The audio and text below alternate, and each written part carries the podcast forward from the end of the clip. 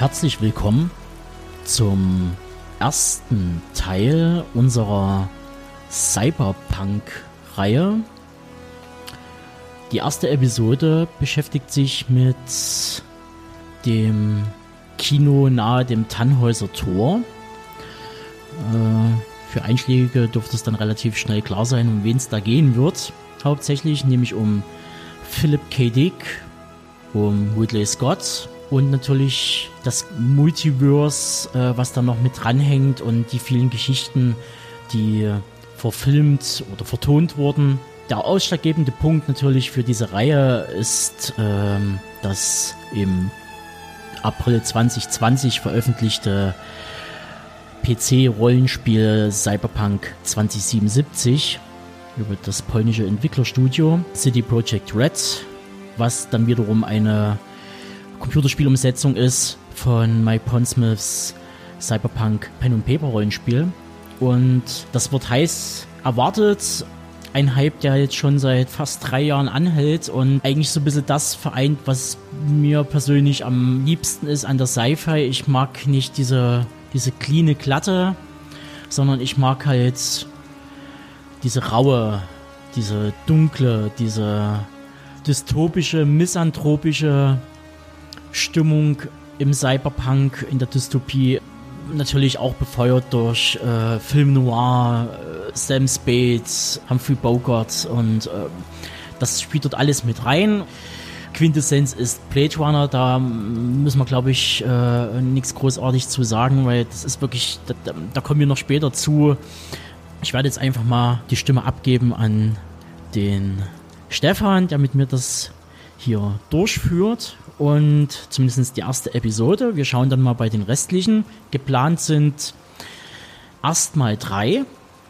Und der zweite Teil, das können wir schon mal gleich sagen, der wird sich dann um weitere Cyberpunk-Verfilmungen handeln.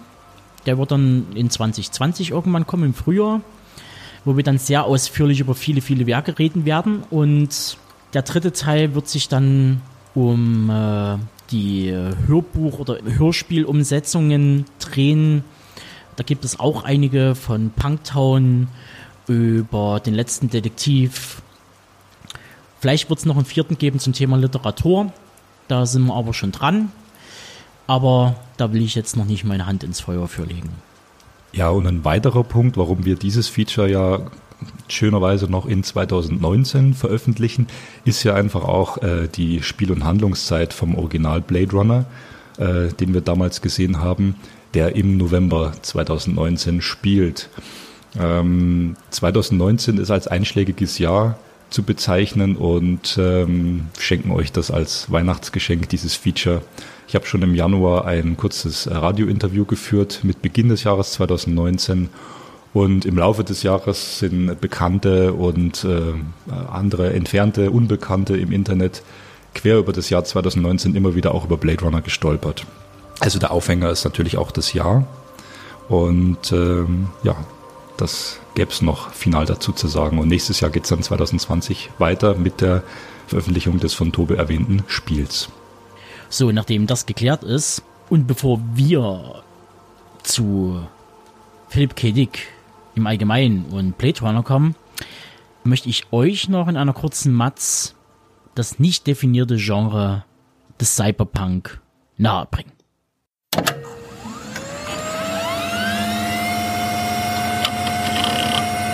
Incoming transmission. Download complete. Seit gut 30 Jahren taucht innerhalb der Science Fiction der Begriff Cyberpunk auf. Mit dieser Bezeichnung werden in allgemein Romane, Filme, Videospiele, Hörbücher und Hörspiele charakterisiert, die sich im weitesten Sinne mit Computern, Netzwerken, Hacking, kybernetischen Körperteilen und angewandter Biotechnologie beschäftigen.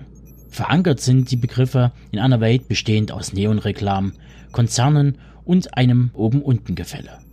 Die Orte variieren je nach Geschichte und spielen sich an verschiedenen Punkten in unserem Sonnensystem ab. Im Pen-and-Paper-Rollenspiel Cyberpunk 2020 von Mike Pondsmith spielt sich alles in der fiktiven Night City, gelegen zwischen Los Angeles und San Francisco ab. In William Gibsons Neuromancer-Trilogie, auf der übrigens Cyberpunk 2020 beruht, wird das Setting nach Shiba, also Japan, verlegt. Auch das sehr populäre Science-Fiction-Fantasy-Pen and Paper Shadowrun weist klare Parallelen zu Neuromancer auf, obwohl sich dort die Geschichten quer über den Erdplaneten verteilen. Es sind Megacities, die von Dealern, Konzernern, Netrunnern, Nomaden, Rockstars, Solos, Meditests, Netrunnern bzw. Decker, Hacker und Straßensamurais bevölkert werden. Outlaws, die von Konzernen und Parteien beauftragt werden, die Konkurrenz auszuschalten, zu infiltrieren oder in bester Sam Spade-Manier auszuleuchten. Der Ursprung des Cyberpunk liegt unter anderem bei Philip K. Dick, Robert A. Heinlein, Starship Troopers, Ursula K. Guin, Die linke Hand der Dunkelheit und George Orwell, 1984. Obwohl diese Autoren nicht explizit unter dem Trademark Cyberpunk fallen, so darf und kann man die unkonventionellen Ansichten oder auch Tendenzen weit vor den 80ern feststellen. Kriegstraumata, die 68er Bewegung sowie die Postmoderne nahmen Einfluss auf die Literatur. 1984 nahm Big Brother ins Visier. Le Guins Die linke Hand der Dunkelheit befasst sich im Zuge eines Gedankenexperiments, wie die Autorin einmal formulierte, mit der Genderfrage und dem Feminismus und implementiert diesen in eine andersweltliche Utopie. Und Philipp K. Dick? Tja, dieser ist weitaus geerdeter und beschäftigt sich vielmehr mit zwischenmenschlichen Aspekten, Transhumanismus und der Manipulation vom Geist durch die Technik. Später auch befeuert durch eine ordentliche Portion Paranoia. Wo William Gibson für das Worldbuilding im Cyberpunk stand, so darf man K. Dick als Seele und Geist dieser Untergattung der Sci-Fi bezeichnen. Der Cyberpunk war für eine kurze Periode das Anarchische im Sci-Fi-Genre. Doch leider verkam dieses Ideenkonstrukt und deren inhaltliche Elemente zu stereotypen Bausteinen, die vielfach nachgeahmt und schlecht kopiert wurden. Man siehe die 80er Jahre Filmindustrie. Inzwischen hat der Begriff weit über den Science-Fiction-Literaturbetrieb hinaus Verwendung gefunden und bezeichnet eine Fülle von heterogenen Phänomenen aus den Bereichen Computerkriminalität, Mode und Musik. Doch gehen wir noch einmal auf das Worldbuilding ein und die Faszination am Chaos. Dick und Gibson formten eine Welt, die vor lauter Übertechnisierung aus den Fugen geraten ist. Das soziale Gefälle ist gravierend und sowohl die Unter- als auch die Mittelschicht existieren nur noch in den Schatten der neonbeleuchteten Glaspaläste von Banken und Großkonzernen. Die Werbeästhetik, wie zum Beispiel in Blade Runner gezeigt, ist stark von asiatischen Firmen und Labels einer bestimmten Ära geprägt. Ebenso wie das dazugehörige Konsumverhalten, das das Stadtbild und den Alltag und der Bewohner darin formt. Das Ganze wird inszenatorisch mit Merkmalen des Film Noir oder Hardboiled adressiert.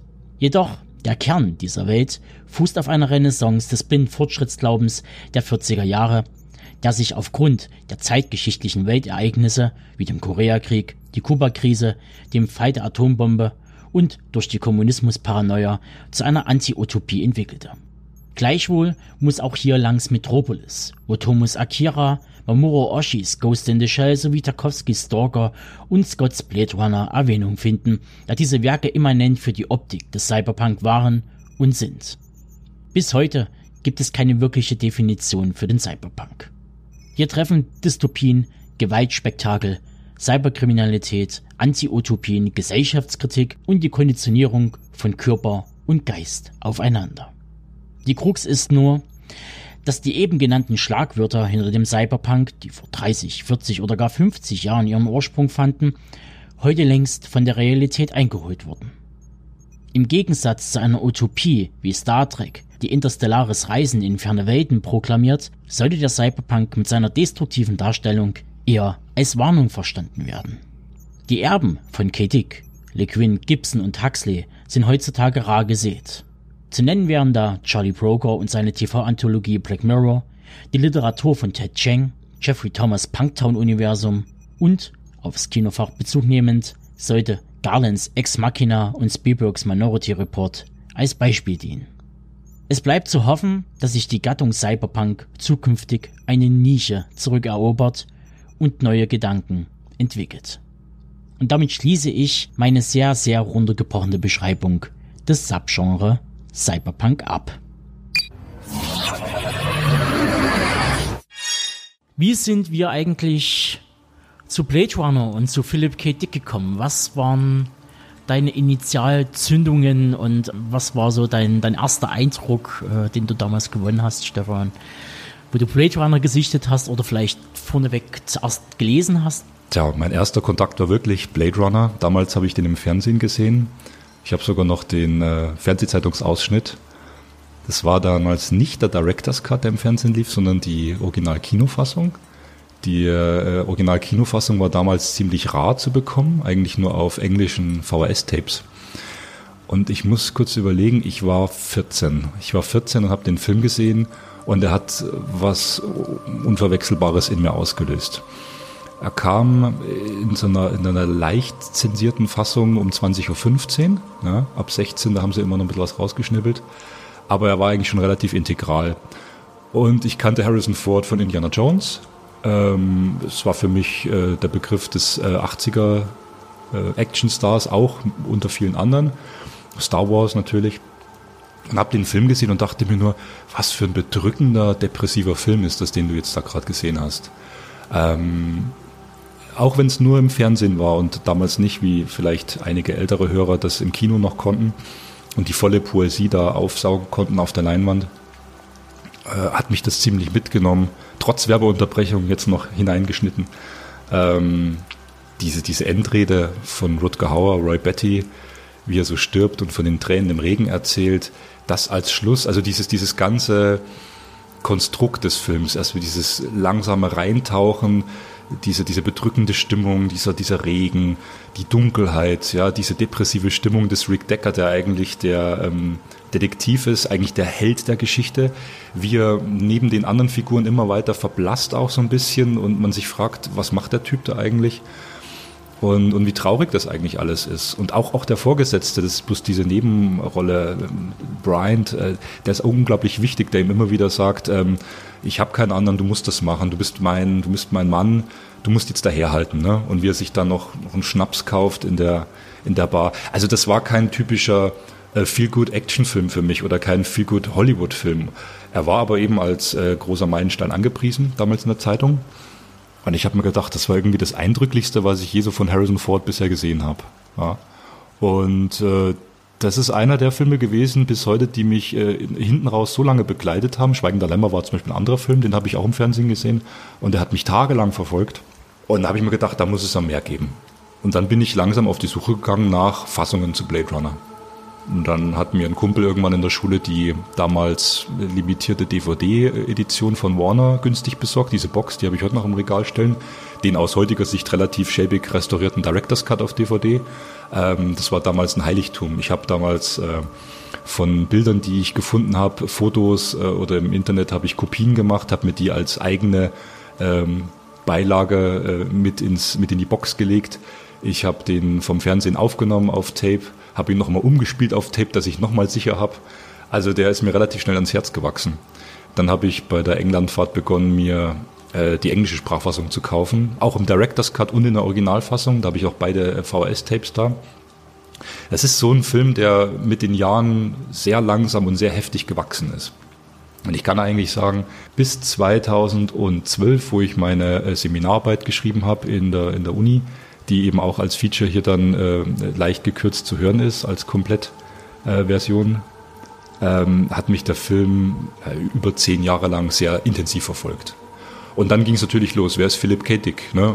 Dann habe ich angefangen, mir den Kurzgeschichtenband, den ich hier habe, äh, von ihm zu kaufen. Dann habe ich natürlich relativ schnell begriffen, dass er der äh, Ideengeber auch von Total Recall ist, von Minority Report. Und diese ganze Vision, die mit Blade Runner losging, ähm, weniger jetzt auf alle Filme von Ridley Scott unbedingt bezogen, aber ähm, erstmal Blade Runner und vielleicht noch der erste Alien, der mit diesem, diesem düsteren Look da noch rein, reinspielt. Das hat mich schon sehr geprägt, einfach, und das hat mich generell als, als Filmschauer sehr geprägt. Und dann die Frage nach künstlicher Intelligenz. Habe ich das eigentlich in wenigen Filmen danach nochmal so intensiv gesehen wie in Blade Runner? Es gibt viele Filme über künstliche Intelligenz. Das Problem, was ich mit denen immer habe, dass mir die zu künstlich sind. Das äh, Interessante bei Blade Runner ist, dass der Film aufgrund seiner Optik, dieser echte Regen, das echte Wasser, was sie auch im Studio verwendet haben, diese, diese Sets, die so unglaublich echt und, und, und greifbar wirken, diese, diese Kälte, diese Nässe. Du siehst, wie die Schauspieler äh, voll, voll geregnet sind, wie sie schwitzen, dieses Blut, dieses, ähm, dieses Kunstblut. Dann die fotografischen Effekte, halt so wenig CGI. Ähm, der Film wirkt unglaublich körperlich, Blade Runner. Und das haben aufgrund der Modernisierung der Technik danach immer weniger Filme geschafft, weil die eben so glatt wirken. Ja. Das, das absolute Gegenteil zu Blade Runner sind für mich halt das, diese Prequel Star Wars Trilogie, die so glatt ist wie ein Babypopo. Das ist, das ist, da ist nichts mehr irgendwie greifbar, nichts berührt mich da. Auch diese Ästhetik eben. Ja, das war es jetzt mal so im Kern. Naja, TV war auch meine erste Erfahrung. Ich war viel zu jung, ich fand den viel zu langweilig. Ich bin bestimmt eingeschlafen und am Ende wieder aufgewacht und wieder eingeschlafen. Es hatte dann wirklich ein paar Jahre gedauert. Ich habe ich hab erst Blade Runner für mich erst relativ spät entdeckt, glaube ich, so in den Mitte 90er, fast schon Ende 90er. Da waren dann eher andere Verfilmungen von Philip K. Dick, da gehen wir ja dann später noch drauf ein, wie zum Beispiel Total Recall hat mich dann eher gecasht, weil da halt Action drin war. Und am ehesten wahrscheinlich, was noch eher in Richtung Blade Runner noch geht, auch schon Cyberpunk ist, ähm, war halt der OFA zu Ghost in the Shell von Mamoru Oshii. Und das war, glaube ich, so meine Initialzündung zum Thema Cyberpunk. Zu Kybernetik und Transhumanismus, wo auch wirklich stark drauf eingegangen wird, wo halt die Unterschiede liegen. Wann ist äh, ein Mensch ein Mensch oder was definiert ein Mensch? Und kann vielleicht eine Maschine menschlicher sein? Und das waren halt so meine, äh, meine quasi Anfänge. Und dann kam halt so peu à peu äh, dann auch mal die eine oder andere Geschichte dazu. Dann hat man natürlich dann Philipp K. Dick dann auch gesucht und gefunden in meiner Hochphase, wo ich halt wirklich viel weggelesen habe äh, und mich dann wirklich so in dieser End-Teenager-Phase, junge Erwachsener-Phase äh, bewegt habe und gesagt habe, so okay, ich, ich habe jetzt gerade Bock auf Charles Bukowski, ich will jetzt in die, die menschlichen Abgründe und dann kommt man natürlich auch an Philipp K. Dickney vorbei. Und dann liest man eben sowas wie äh, Dunkler Schirm, Scanner Darkly, äh, wo es dann halt viel um Drogen geht und ein wichtiger Bestandteil von Philip K. Dicks Leben und vor allen Dingen Schaffen. Das hörte dann gleich in der, in der Matz zu Philip K. Dick, in der kurz zusammengefassten, dass er dann halt äh, in der Hochzeit in den 70ern fast ausschließlich nur noch auf Amphetamin 60 Seiten pro Tag geschrieben hat, das ist schon absoluter Wahnsinn und natürlich auch seinen Körper und äh, seinen Geist ruiniert hat. Ein Punkt, den ich, auf den ich dann später gestoßen bin, angeblich wurde ihm wohl schon im Kindesalter Schizophrenie bescheinigt. Habe ich mal gelesen, habe es leider in den einschlägigen Biografien nicht gefunden, was leider noch nicht veröffentlicht ist. Ich hoffe, das kommt irgendwann mal. Ähm, ist das Tagebuch eventuell von Philipp Kedig. Bei seinem Tod war er dann schon bei Seite 10.000. Ich hoffe, dass dann irgendwann mal was kommt. Äh, sowas ähnliches gab es ja dann schon von äh, HR Giga. Was vielleicht auch nochmal aufschlüsseln könnte, wie was zusammenkommt und mit seiner Paranoia und dem Selbstmordversuch äh, in Kanada und mit den CIA-Geschichten äh, und der, der Sprengung seines Tresors und ähm, also das waren ja völlig weirde Zeiten und man weiß natürlich jetzt nicht, was da alles noch mit dranhängt, ob das alles Einbildung war oder und dann noch die fünf Ehen. Das hinterlässt auch Narben. Also ähm, der war ein sehr untriebiger Mensch und der hatte aber in seiner äh, Glanzphase, wo er viele Kurzgeschichten geschrieben hat, in den 50er und 60er Jahren, hat er halt viele bedeutende Leute getroffen auf seinem Weg. Die sind alle maßgeblich, die haben die Sci-Fi geprägt, wie sie jetzt ist. Und das könnt ihr jetzt gleich hören. Dezember 1981. Ein Kino in der Mixella Avenue in Marina del Rey, Los Angeles, Kalifornien. Eine schwarze Limousine fährt vor. Darin sitzend Philip K. Dick. Er, der renommierte amerikanische Science-Fiction-Autor, kommt vorbei, um eine 20-minütige Vorschau von Blade Runner zu sehen – die auf seinem Roman Do Androids Dream of Electric Sheep von 1968 basiert. Der Empfang durch den britischen Regisseur ist sehr herzlich. Aber um ehrlich zu sein, hat der Autor wenig Vertrauen in Ridley Scott. Man hat schon früher versucht, sein Buch zu verfilmen. Nach seinem Geschmack aber waren die Drehbücher und Konzepte dahinter nur als halbgar zu bezeichnen. Philip K. Dick, Ridley Scott und einige aus seinem Team machen es sich gemütlich, das Saallicht geht aus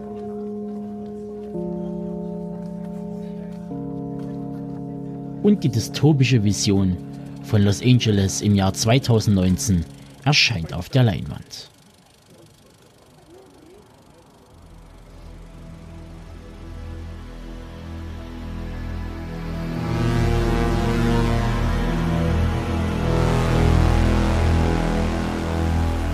Eine Ansammlung von asiatischen und amerikanischen Einflüssen ist zu sehen. Ebenso wie Manns hohe Neonschilder. Schmutz und Dunkelheit. Das Stadtbild wird von fliegenden Autos bestimmt. Und durch die engen Straßen schieben sich dicht gedrängt vielerlei Kulturen. Und menschliche Androiden, sogenannte Replikanten. Und es regnet ständig. Während Scott unruhig auf dem Stuhl sitzt, schwindet langsam Dicks Misstrauen. Seiner in Textform gegossenen Zukunftsfantasie wurde eine Visualisierung spendiert. Philipp ist sprachlos. Zögerlich fragt er, darf ich es nochmal sehen? Philipp ist nach wie vor gebannt von den Bildern. Wie ist das möglich? Sie haben den richtigen Ton getroffen. Das ist die Atmosphäre, die ich sah, als ich das Buch schrieb. Scott fühlt sich geschmeichelt, wird aber Dick gegenüber nicht zugeben, den Roman nie gelesen zu haben. Scott verließ sich blind auf seine Drehbuchautoren Hampton Frencher und David Peoples und machte sich erst danach an eine Überarbeitung des Stoffes. Scheinbar mit bleibendem Eindruck. Dick beschließt das Treffen mit den Worten Du hast mein Segen.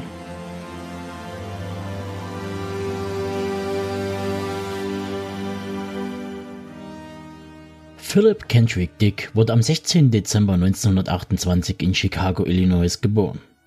Seine Zwillingsschwester starb als Baby. Seine Eltern trennten sich, als er fünf Jahre alt war. Philipp lebte bei seiner Mutter und musste oft umziehen. Bereits im Alter von zwölf Jahren begann er mit dem Schreiben. Zunächst Gedichte und Kurzgeschichten, mit 14 dann seinen ersten Roman Return to Lilliput. Noch vor seinem 18. Geburtstag verließ er sein Heim und wechselte zur Universität in Berkeley. Er begann ein Germanistik- und Philosophiestudium und arbeitete nebenbei in einem Plattenladen. 1952 verkaufte er endlich die erste Kurzgeschichte an ein Science-Fiction-Magazin. 1955 erscheint bei Ace Books sein erster Roman Solar Lottery, zu Deutsch Hauptgewinn die Erde. Seine Romane, wie die Science-Fiction an sich, gelten zur damaligen Zeit gesellschaftlich als Schund. Nichtsdestotrotz wird Dick in der Szene schnell bekannt und anerkannt und gewinnt 1963 mit The Man in the High Castle, das Orakel vom Berg, den begehrten Hugo Award.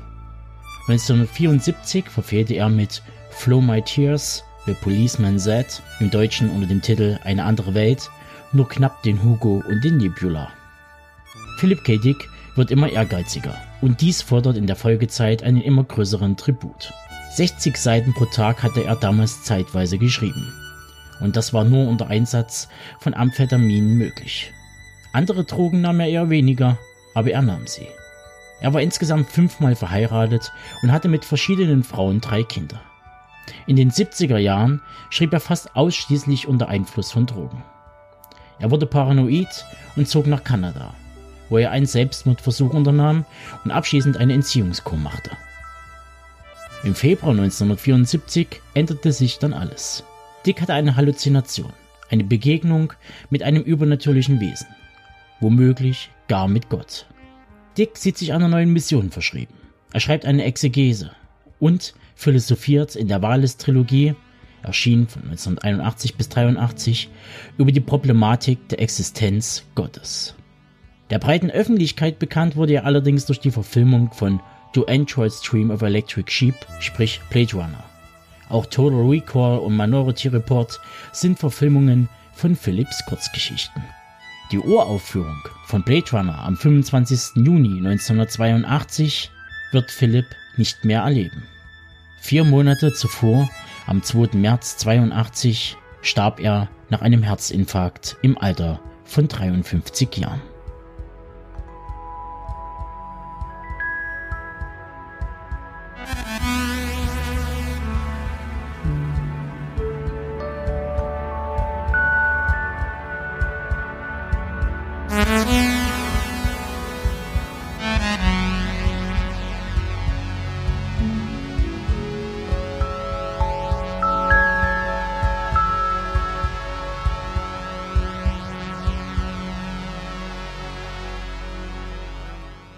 Als Einleitung zu meinem kommenden Blade Runner Feature, was wir schon mal äh, letztes Jahr bei äh, Deep Red Radio veröffentlicht hatten in zwei Teilen, also Zeitebenen in Ridley Scott's Blade Runner war die Seminararbeit, wo ich mich intensiv mit äh, verschiedenen Einflüssen, äh, sei es literarischer Natur oder auch ähm, filmästhetischer Natur, auch architektonischer, kunstgestalterischer Natur auf Blade Runner beschäftigt habe, möchte ich noch einen Abriss über das komplette Feature geben. Ihr habt jetzt die Einführungen zum Cyberpunk und zu Philipp K. Dick gehört. Ihr werdet jetzt kurz ein Radio-Feature hören und dann das Hauptfeature von Blade Runner. Wir leiten dann gekonnt über zu Blade Runner 2049, ne, dem Sequel von Denis Villeneuve, einschließlich der drei Kurzfilme, die Tobi euch vorstellen wird und ähm, kommen dann hinten raus auch noch auf das Blade Runner Expanded Universe, wie wir es bezeichnen möchten. Da sind ja auch noch Filme wie Moon von Duncan Jones, dem Regisseur von Source Code, und Star Force Soldier vom Resident Evil Regisseur Paul W.S. Anderson zu nennen, die tatsächlich auch bewusst im Blade Runner Universum spielen und äh, weitere Sichtweisen ermöglichen. Abschließend möchten wir uns dann mit den Philip K. Dick Verfilmungen beschäftigen, die jetzt nicht speziell auf Blade Runner zuzuweisen sind, aber eben Verfilmungen seiner Stoffe darstellen, wie eben Total Recall, beide Versionen, die von Verhoeven und die 2012er und äh, A Scanner Darkly, Minority Report von Steven Spielberg, ganz wichtig noch zu nennen, der auch aus anderen Philip K. Dick Kurzgeschichten viele Elemente mit äh, einbaut. Ja, damit schließen wir dann auch das Feature insgesamt ab. Wir wünschen euch viel Freude beim Hören.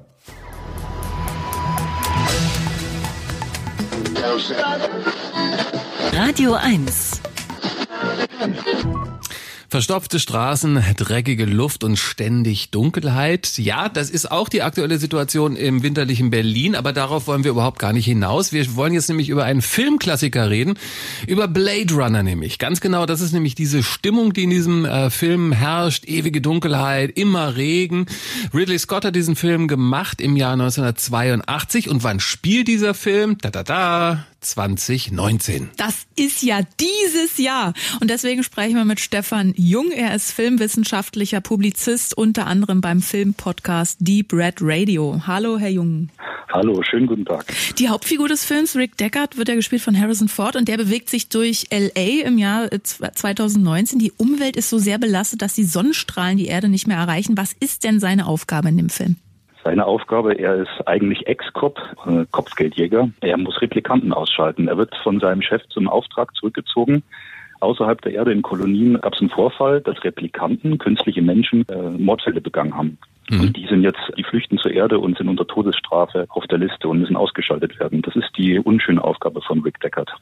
Wenn man diese Geschichte jetzt so von Ihnen hört, denkt man sich, ja, puh, das ist, ja, ist halt so ein Film, nicht? So ein Science Fiction. Und trotzdem hat ja Blade Runner es wirklich geschafft, zum Kultfilm zu avancieren. Was, warum hatte dieser Film so einen großen Einfluss auf das Science Fiction Genre?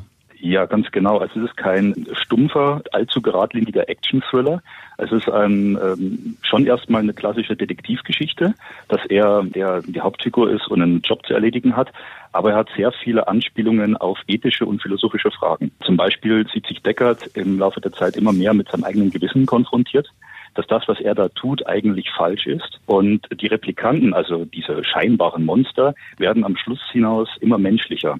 Ähm, das heißt jetzt nicht, dass sie ihm wohlgesonnen sind, sie flüchten vor ihm und sie bekämpfen sich, aber es gibt schon Gespräche, auch dem Endgegner am Schluss, der ihm vor Augen hält, das, was ihr Menschen tut, das ist eigentlich total kalt und leer. Und dass in diesen Replikanten so eine Art menschliche Seele hervorkommt, obwohl sie nur vier Jahre leben können. Und er verliebt sich ja doch in so eine Replikantin, ne? Also Sie haben ja diese philosophischen Fragen schon angesprochen, also zentrale Fragen, die sind ja im, im heutigen Jahr 2019 auch relevant. Was ist echt? Was kann man glauben? Was, was macht einen Menschen zum Menschen? Wie kann man Leben achten und schützen? Welche Antworten gibt denn der Film? Nun, also der Film ist erstmal sehr düster. Das ist eine Dystopie. Da gibt es eigentlich kein Rezept davor, die Erde zu retten. Denn die Erde ist schon am Abgrund. Es gibt keine Tiere mehr. Die Tiere sind künstlich. Das ist auch in der Vorlage von Philip K. Dick, die muss man erwähnen, ist das so. Es gibt keine äh, echten Tiere mehr. Die sind ausgestorben. Die Menschheit hat ja mit ihrem Wahn, mit, ihren, mit ihrer Industrie die Welt zugrunde gerichtet. Mhm. Das haben Sie auch angesprochen, dass keine Sonne mehr den Boden erreicht. Mhm. Saurer Regen, Dunkelheit, und die Frage, die Blade Runner stellt, als erste Philip K. Dick-Verfilmung zu dieser Zeit, der eine Reihe von Verfilmungen nach sich gezogen hat und der den Autor auch wieder populär mhm. gemacht hat, die ist eben diese Seele. Wo ist die Seele hinter der Künstlichkeit verborgen?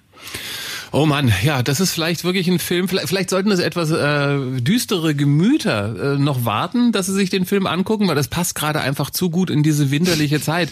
Herr Jung, äh, eine ganz kurze abschließende Frage. Was glauben Sie denn? Es gibt ja noch einen anderen Blade Runner. 2049 heißt der. Sprechen wir uns in dem Jahr wieder und reden dann über diesen Film oder wird es der nicht schaffen, so legendär zu werden? Ich denke, es ist ein äh, sehr ordentliches Sequel geworden, ja. auch wenn er sich an manchen Stellen zu lange Zeit lässt und zu episch wirkt, meiner Meinung nach. Aber diesen Einfluss, den Blade Runner damals hatte, in den 80er Jahren, hat ja dieses ganze Cyberpunk-Genre auch fürs Kino definiert. Die besondere Ästhetik, ähm, das denke ich, ist jetzt als Aufguss zu betrachten mhm. und als Wiederkehr. Okay. Und vielleicht sind wir ja 2049 auch schon auf Rente. Vielen Dank, Stefan Jung. Schönen Tag noch. Los Angeles im 21. Jahrhundert. Eine düstere Megastadt. Ihre Ordnung ist in Gefahr. Replikanten kommen auf die Erde. Sie tauchen unter im Dickicht der Großstadt. Nur der Blade Runner kann sie finden. Sean Young Daryl Hannah, Rutger Hauer, Edward James Olmos und Harrison Ford. Der Kultfilm von Ridley Scott. Ein atemberaubendes Abenteuer.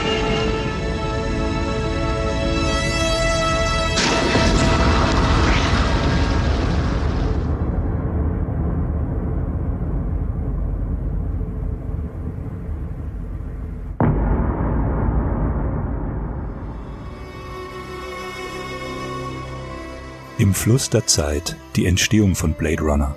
Einflüsse der Literatur und des Films. 1975 erhielt Drehbuchautor Hampton Fancher die Möglichkeit, einen Roman von Philip K. Dick neu zu artikulieren.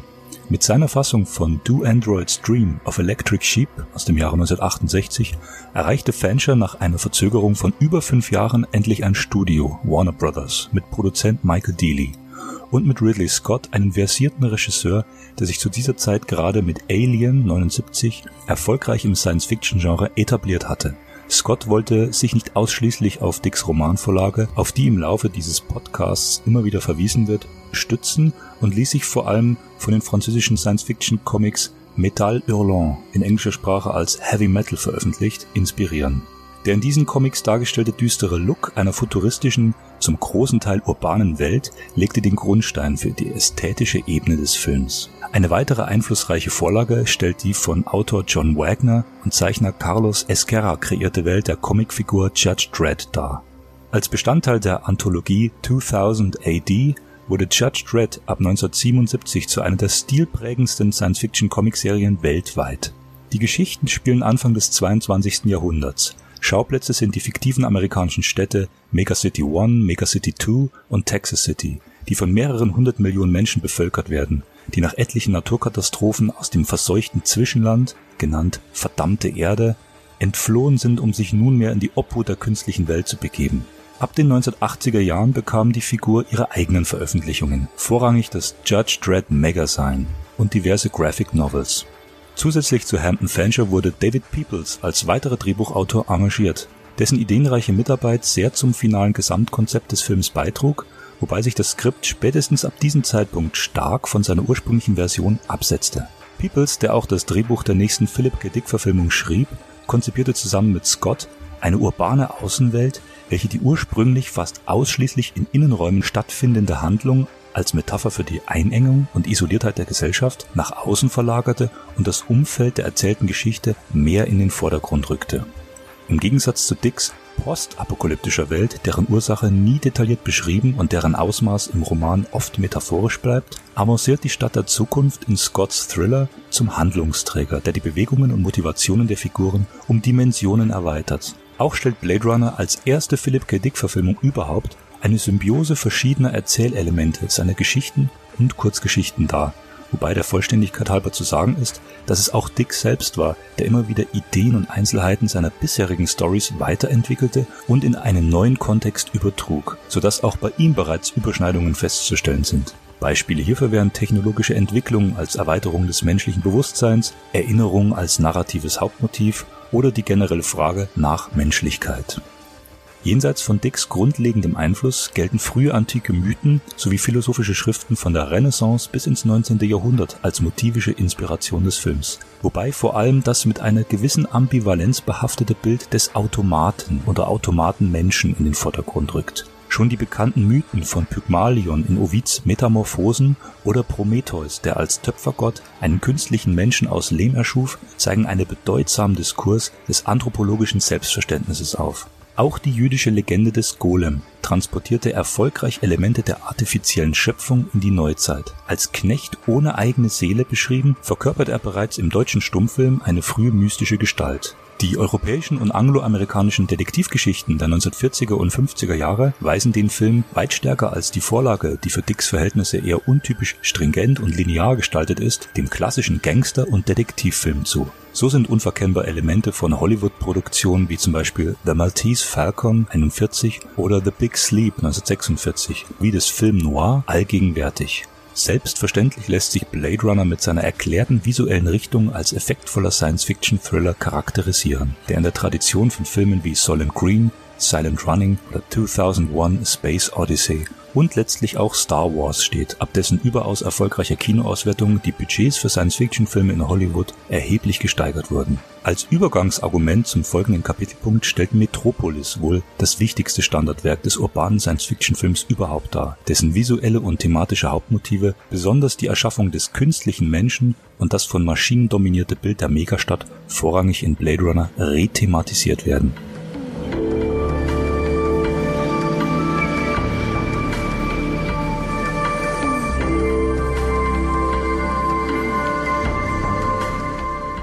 Einflüsse von Architektur und Design.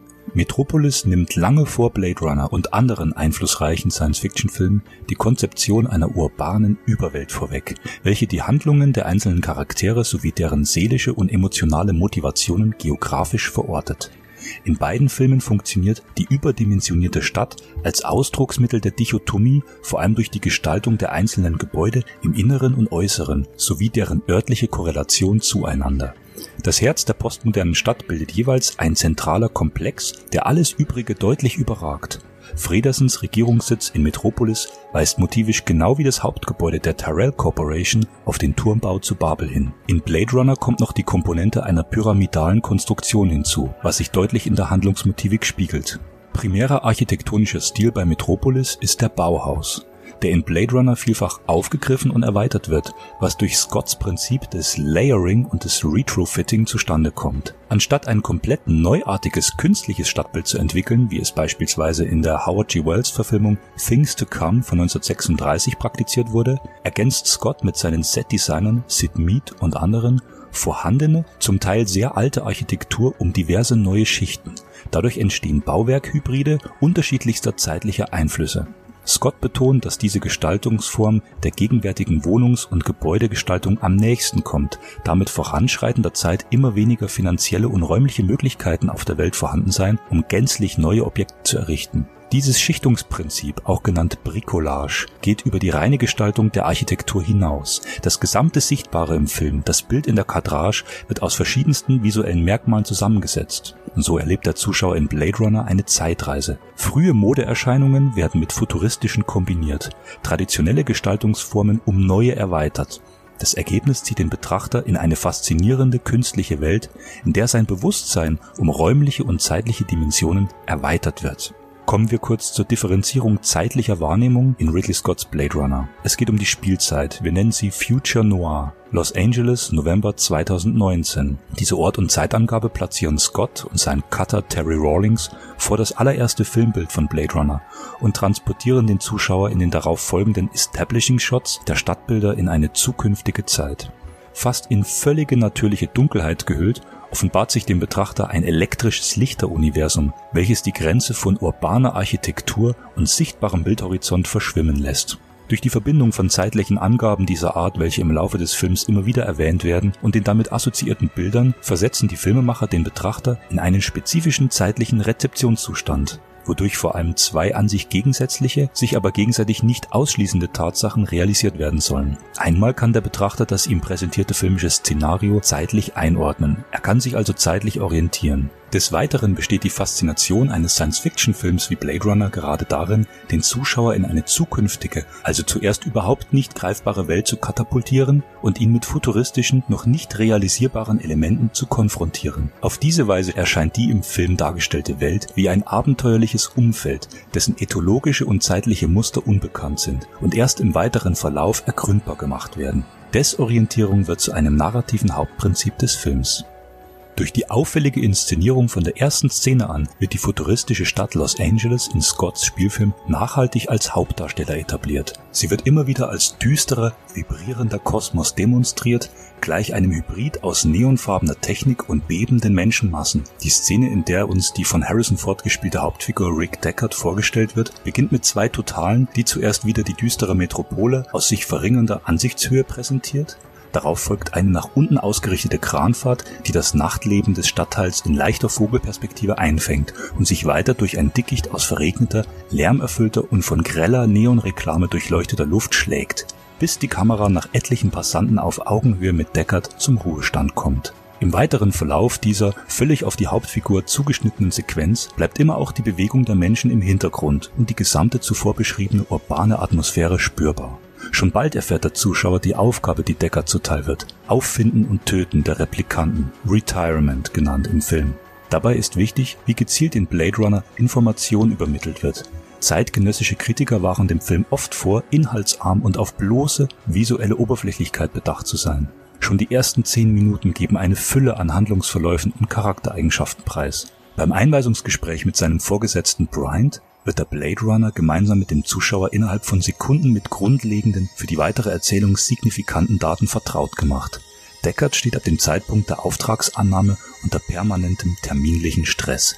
Fünf Tage bleiben ihm für die Erledigung des Jobs, also ein Tag pro Objekt. Danach, so meint Bryant, wird es der Gruppe aufständischer Replikanten gelungen sein, sich in die Führungsebene der Tyrell Corporation einzuschleusen. Sein Vorgehen wird von seinem Vorgesetzten allzeit überwacht sein Zeitfenster streng kontrolliert, vor allem von dem scheinbar omnipräsenten Gav, gespielt von Edward James Olmos, der ihm oft aus dem Hintergrund begegnet, einmal auch begleitet und sukzessiv immer mehr Einzelheiten über das Vorhaben preisgibt. Wenn Decker die Jagd auf die fliehende Replikantin Zora, gespielt von Joanna Cassidy, macht, wird die nächtliche Fußgängerzone zu einem Irrgarten aus vorbeiziehenden Personen, leuchtenden Verkehrssymbolen und akustischen Signalen. Der Zuschauer verliert sich mit ihm in einem Strom aus Bewegung und Gestalten. Oft nimmt die Kamera dabei seinen Point of View ein, um die von Hektik umschlossene Suche zu verstärken. Das Gesehene verschmilzt mit dem Betrachter auf audiovisueller Ebene zu einem Konglomerat aus bewegten Bildern und reißt ihm in einen Strudel anderer Zeit. Er erlaubt dem Zuschauer nicht alles zu erfassen, sondern spült ihn wie die orientierungslose Hauptfigur durch die wabende Menge, der Ausgang der Situation bleibt lange ungewiss. Die bereits erwähnten Establishing Shots der Stadtbilder zu Beginn des Films prophezeien ein düsteres apokalyptisches Szenario. Als Refugium elektrischen Lichts und sprühender Feuerbälle widersetzt sich das urbane Universum der totalen Dunkelheit. Das Wechselspiel von Licht und Dunkelheit im Low-Key-Style zieht sich als visuelles Hauptmotiv durch den gesamten Film und ist sichtbarstes Einflussmerkmal des Expressionismus und des Film Noir. Scott und Cutter Terry Rawlings schneiden zwischen die voranschreitenden, immer enger kadrierten Verortungseinstellungen, Continuity-Schnitt, wiederholten Nahaufnahmen eines selbstrepräsentativen Auges im bildfüllenden Format. Die Einführung des Auges als visuelles Hauptmotiv des Films rechtfertigt verschiedene Interpretationen der gesamten Anfangssequenz. Zum einen erfüllt das Auge eine bezeugende Funktion. Es repräsentiert als Beobachter des gezeigten Stadtbilds gewissermaßen einen Zeugen des futuristischen Zeitbilds. Der Wechselschnitt zwischen seiner direkten Ansicht und dem Stadtbild, welches wiederum auf der Oberfläche des Auges reflektiert wird, lassen darüber hinaus die Identifikation des Zuschauers mit dem Gesehenen zu. Brigitte Desalm nennt diesen Auftakt ein Schöpfungspräludium von dem der menschliche Blick ausgeschlossen sei. Das Auge, so sagt sie, sei ein göttliches. Des Weiteren spricht Scott in seinem Audiokommentar die Eigenschaft des bildfüllenden Auges als überwachendes Element an. Zu der Zeit, in der Blade Runner spielt, wird die Welt von gerade einer totalitären Instanz kontrolliert. Das Auge repräsentiert The Eye of George Orwell und reflektiert den industriellen Imperialismus. In diesem Kontext stellt Dr. Alden Tyrell, gespielt von Joe Turkel, sowohl im Roman als auch im Film die Schlüsselfigur dar. Als Gründer und alleiniger Inhaber der Tyrell Corporation wird er als genialer Einstein der Genetiker beschrieben und herrscht über die von ihm erschaffenen Lebensformen. Wenn Deckard an der Replikantin Rachel, gespielt von Sean Young, den identitätsklärenden Void-Kampftest durchführt, bei dem die Augen als Spiegel zur Seele beschrieben werden, wacht Tyrell im halbdunklen Hintergrund als omnipräsenter Beobachter über sein Objekt. Tyrell ist das Oberhaupt einer privatisierten Netzwerkgesellschaft, die in seinem Sinne die Fäden über wirtschaftliche und politische Institutionen einschließlich der Polizei, für die Deckard arbeitet, in der Hand hält.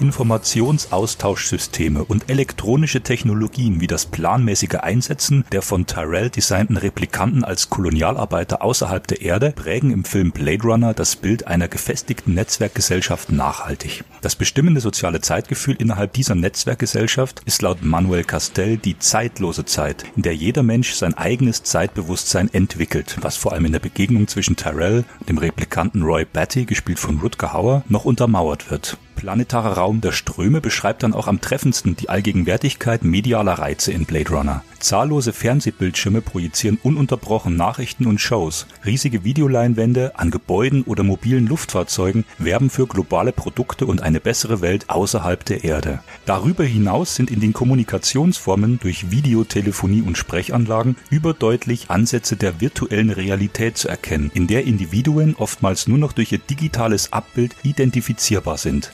Im Einweisungsgespräch von Deckard durch Bryant wird erklärt, dass den Replikanten als Schutzmechanismus eine Lebenserwartung von vier Jahren eingebaut wurde. Das Erschaffungsdatum von Rachel, Pris, Sora, Roy und Leon erstreckt sich von Anfang 2016 bis Anfang 2017. Daher befinden sich fast alle im Endstadium ihrer Existenz, kurz vor dem Tod. Dies erklärt auch ihre Motivation, zurück auf der Erde ihrem Schöpfer gegenüberzutreten und nach einer Möglichkeit zu suchen, ihre Lebenszeit zu verlängern. Durch den gesamten Film hindurch wird die tragische Existenz der Replikanten durch zeitliche Metaphern und Vergleiche thematisiert. Leon wird in der Befragung mit Holden, gespielt von Morgan Paul, mit dem Bild einer auf dem Rücken liegenden Kylonie, also einer Schildkröte, konfrontiert, welche in der Antike ein Symbol für Unsterblichkeit darstellte. Gleichzeitig ist der bildhafte Ausdruck eine Parabel des Unmöglichen. Leon ist laut Konstruktion zweieinhalb Jahre alt. Echte Tiere sind auf der Erde schon lange ausgestorben. I've never seen a turtle, sagt Leon. Im Kampf mit Deckard benennt er seine Angst. How old am I? My birthday's April 10th, 2017. How long do I live? Was Deckard nicht genau beantworten kann. Wake up, time to die. Die drohende Ankündigung Leons bringt in dieser Szene auch Deckards Lebenszeit ans Limit. Betty wird mit den Worten Time Enough eingeführt, wobei zuerst nur seine zusammengekrampfte Hand zu sehen ist, was eine neuronale Reaktion auf bereits eingetretene Alterserscheinungen darstellt. Auch J.F. Sebastian, gespielt von William Sanderson, spielt als wichtige Nebenfigur eine Schlüsselrolle in Bezug auf zeitliches Vergehen. Er selbst als ein natürlicher Mensch ist er von einer Krankheit befallen, die seine Haut schneller altern lässt, was seine Motivation für Tyrell genetisch reproduzierbare Haut zu entwickeln erklärt. Er erweckt bei Betty mit seinem vorausschauenden Schachspiel Interesse und wird auf diese Weise auch zum Lockvogel für das arrangierte Treffen mit Tyrell. Bei der Konfrontation mit seinem Schöpfer spricht der verzweifelte Replikant Betty sein Begehren offen aus. I want more life, Father. Tyrell, der sich nunmehr auch in die Enge gedrängt fühlt, versucht ihn zu beschwichtigen, macht ihm dadurch aber nur noch stärker seine Ausweglosigkeit bewusst. Diese Erkenntnis, die Unmöglichkeit, den Tod endgültig aus dem Leben zu verbannen, erwidert der verlorene Sohn zunächst mit Gewalt, rekapituliert aber im Finale die intensiven Eindrücke seines kurzen Lebens, welche die Menschen auf der Erde niemals glauben würden, wie er sagt, als eine zufriedenstellende und erlösende Erfahrung. Time to die. Die Replikanten stellen außergewöhnliche, von Menschenhand konstruierte Klone dar, deren Bewusstsein sich im Laufe ihrer begrenzten Lebenszeit immer mehr zu einem eigenen entwickelt, was ihnen eine vollständige menschliche Emotionsebene zuspricht. Dieser Aspekt bleibt vorerst hintergründig, kristallisiert sich erst im Laufe des Films stärker heraus und lässt den Zuschauer immer mehr an den berührenden Momenten teilhaben, sodass sich der Film trotz seiner gleichbleibenden starken Visualisierungskraft immer mehr auf innere, charakterbezogene Vorgänge konzentriert. In seinen stärksten Momenten verbindet Blade Runner dieses emotionsgefüllte Spiel mit seiner technischen Souveränität und dabei entstehen Szenen filmischer Perfektion. Bei der bereits erwähnten Verfolgungsjagd Soras durch Deckard kulminiert die zuvor von größter Unübersichtlichkeit und Orientierungslosigkeit dominierte Szenerie in einer für den künstlichen Menschen ausweglosen Situation. Die erfassbare Bewegungsrichtung der Replikantin wird geradlinig mit Deckards Waffe in Verbindung gebracht und bedeutet die vorzeitige Auslöschung des ohnehin schon begrenzten Lebens.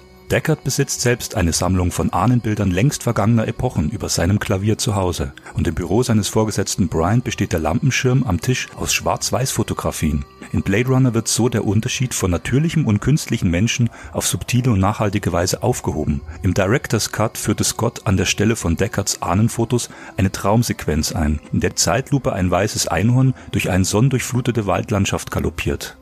In Berücksichtigung auf die Zeit, in der Blade Runner spielt, sieht der Zuschauer hier ein längst ausgestorbenes Tier oder Fabeltier, das sich in einer dem Menschen gänzlich unbekannten Umgebung, also dem Wald, in den grünen gedeihenden Pflanzen bewegt. Zusammen mit dem am Schluss erscheinenden Einhorn-Origami von Gav ergibt sich die Verbindung einer utopischen Erinnerungskette, die auch außerhalb Deckards Bewusstsein existiert hat, nämlich im Gedächtnis von Gav. Diesbezüglich hebt sich der Film Blade Runner in seiner Tonalität deutlich von Philip K. Dicks Vorlage ab. Deckards letzte gezeigte Reaktion im Film ist die des Begreifens und Erkennens. Im Roman steht finale Unsicherheit und Verdrängung im Vordergrund. Auch auf akustischer Ebene wird bewusst mit diesem Prinzip der ändernden Wiedergabe bzw. Wahrnehmung gespielt. Die anfängliche Befragung Leons durch Holden im Büro ist in deutlichem Schuss-Gegenschuss-Verfahren konstruiert. Der Betrachter nimmt den gesprochenen Dialog, den ersten des Films überhaupt, klar und direkt auf. Das Gespräch der beiden dient Deckard im Verlauf des Films als Informationsquelle für seine Ermittlungen. Auffällig ist hierbei, dass beim wiederholten Einspielen auf der Tonspur des Films geringfügige, aber bedeutsame Variationen zu hören sind. Die Wahrnehmung bzw. das Erinnerungsvermögen von Deckard und des Zuschauers wird auf die Probe gestellt. Blade Runner irritiert auf bewusste Weise, hat er ja wie bereits angemerkt die Desorientierung als ein narratives Hauptprinzip und hinterfragt dabei die Wirklichkeit der gesehenen Bilder, indem er die fortschreitende Kausalkette rückwirkend aus der Gegenwart aufbricht. Der Zuschauer kann sich also bis zum Schluss nie sicher sein, wie er das bereits Geschehene einordnen soll, weil immer wieder neue Faktoren sein Gesamtbild beeinflussen. Nun möchten wir übergreifend auf die verschiedenen Lauflängen, die verschiedenen Spielzeiten von Blade Runner eingehen, die ein Resultat von derzeit fünf verschiedenen Schnittfassungen darstellen. Sie allesamt machen signifikante Aussagen über das narrative Muster des Films, auch wenn es sich oftmals nur um Einstellungen von wenigen Sekunden handelt. Dabei werde ich die Fassungen chronologisch erörtern. 1981 schnitt Ridley Scott zusammen mit seinem Cutter Terry Rawlings eine Arbeitsfassung des Films, den sogenannten Workprint, der auf den Filmfestivals in Denver und Dallas 1981 uraufgeführt wurde. Diese Fassung mit einer Lauflänge von ungefähr 105 Minuten unterscheidet sich von seinen Nachfolgern noch in vielerlei Hinsicht, da sie mehr als 70 audiovisuelle Variationen enthält, unter anderem einen völlig anders gestalteten Titelvorspann, der den Begriff Blade Runner in seiner Intention als Grenzerfahrung durch die zwei in vertikaler Bewegungsrichtung schnell voneinander wegschneidenden Worten visualisiert. Die Reaktion des Publikums, des Testpublikums auf diese frühe Version von Blade Runner war größtenteils enttäuschend. Zu komplex und zu düster erschien ihnen Scotts Vision einer künstlichen Welt. Daraufhin wurden vom Studio Warner Brothers gravierende Änderungen gefordert.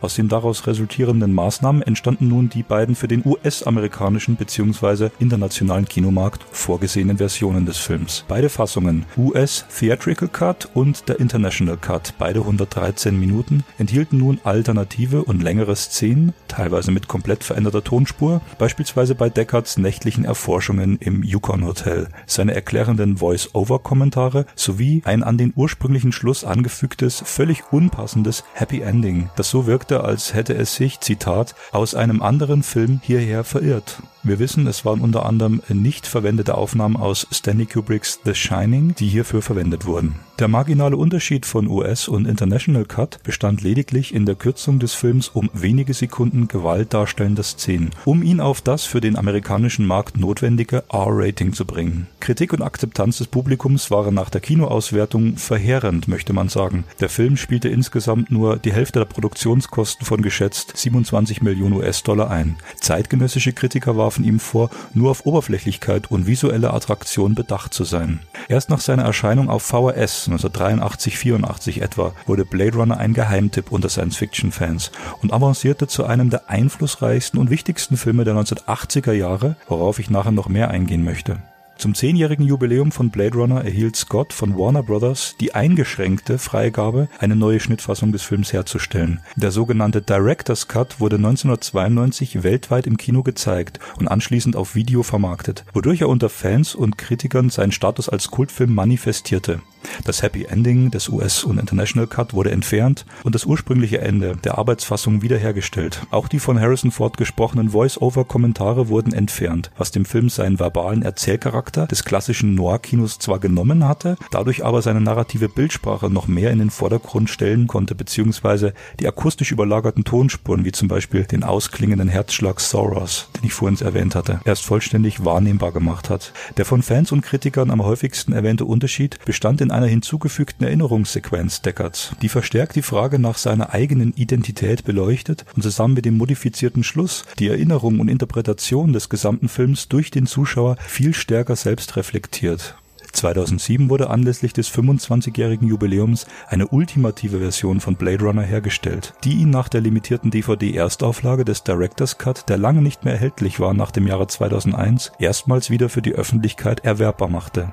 Der sogenannte Final Cut war Teil einer sorgfältig geplanten Marketingstrategie des Studios und verdeutlichte die beständige Präsenz des zielgerichteten Fanpublikums. Im Sommer 2007 in einigen US-amerikanischen Städten noch einmal im Kino gezeigt, manifestierte diese finale Fassung ihren Ruf als die definitive Version des Regisseurs, als wahrer Director's Cut. Neben aufwendiger Bild-für-Bild-Restauration in 8K-Abtastung vom Original Negativ sind nur wenige Sekunden bzw. alternativen Bildmaterials zu sehen, die weit weniger einflussreich auf die narrative Struktur des Films sind als zum Beispiel die damaligen Änderungen im Director's Cut. Die in erster Linie einmal verbesserte Bild- und Tonqualität lässt den Film allerdings seine ursprüngliche audiovisuelle Aussagekraft wiederherstellen, die er seit den häufigen 70 mm Screenings 1982 im Kino weitestgehend verloren hatte.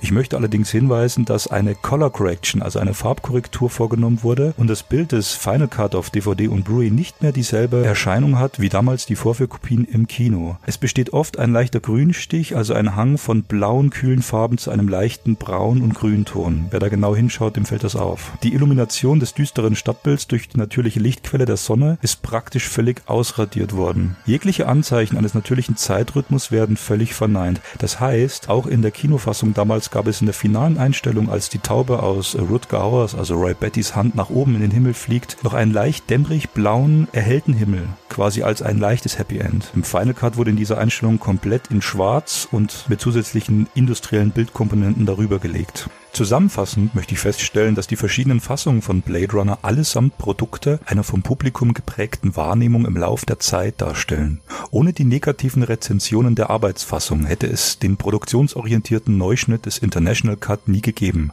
Der Director's Cut stellt dann eine vom Produzenten und Regisseur gleichermaßen beabsichtigte Neuauflage dar, die sich durch die unerwartet positive Aufnahme diverser 70 mm Wiederaufführungen des Workprint im Cineplex Odeon Fairfax Theater, Los Angeles am 6. Mai 1990 sowie im New Art Theater Los Angeles am 27. September 1991 entwickelte. Vor allem die voranschreitende Verbreitung durch den Videomarkt führte dazu, dass der Film von einem immer größer werdenden Fanpublikum gesehen und diskutiert wurde.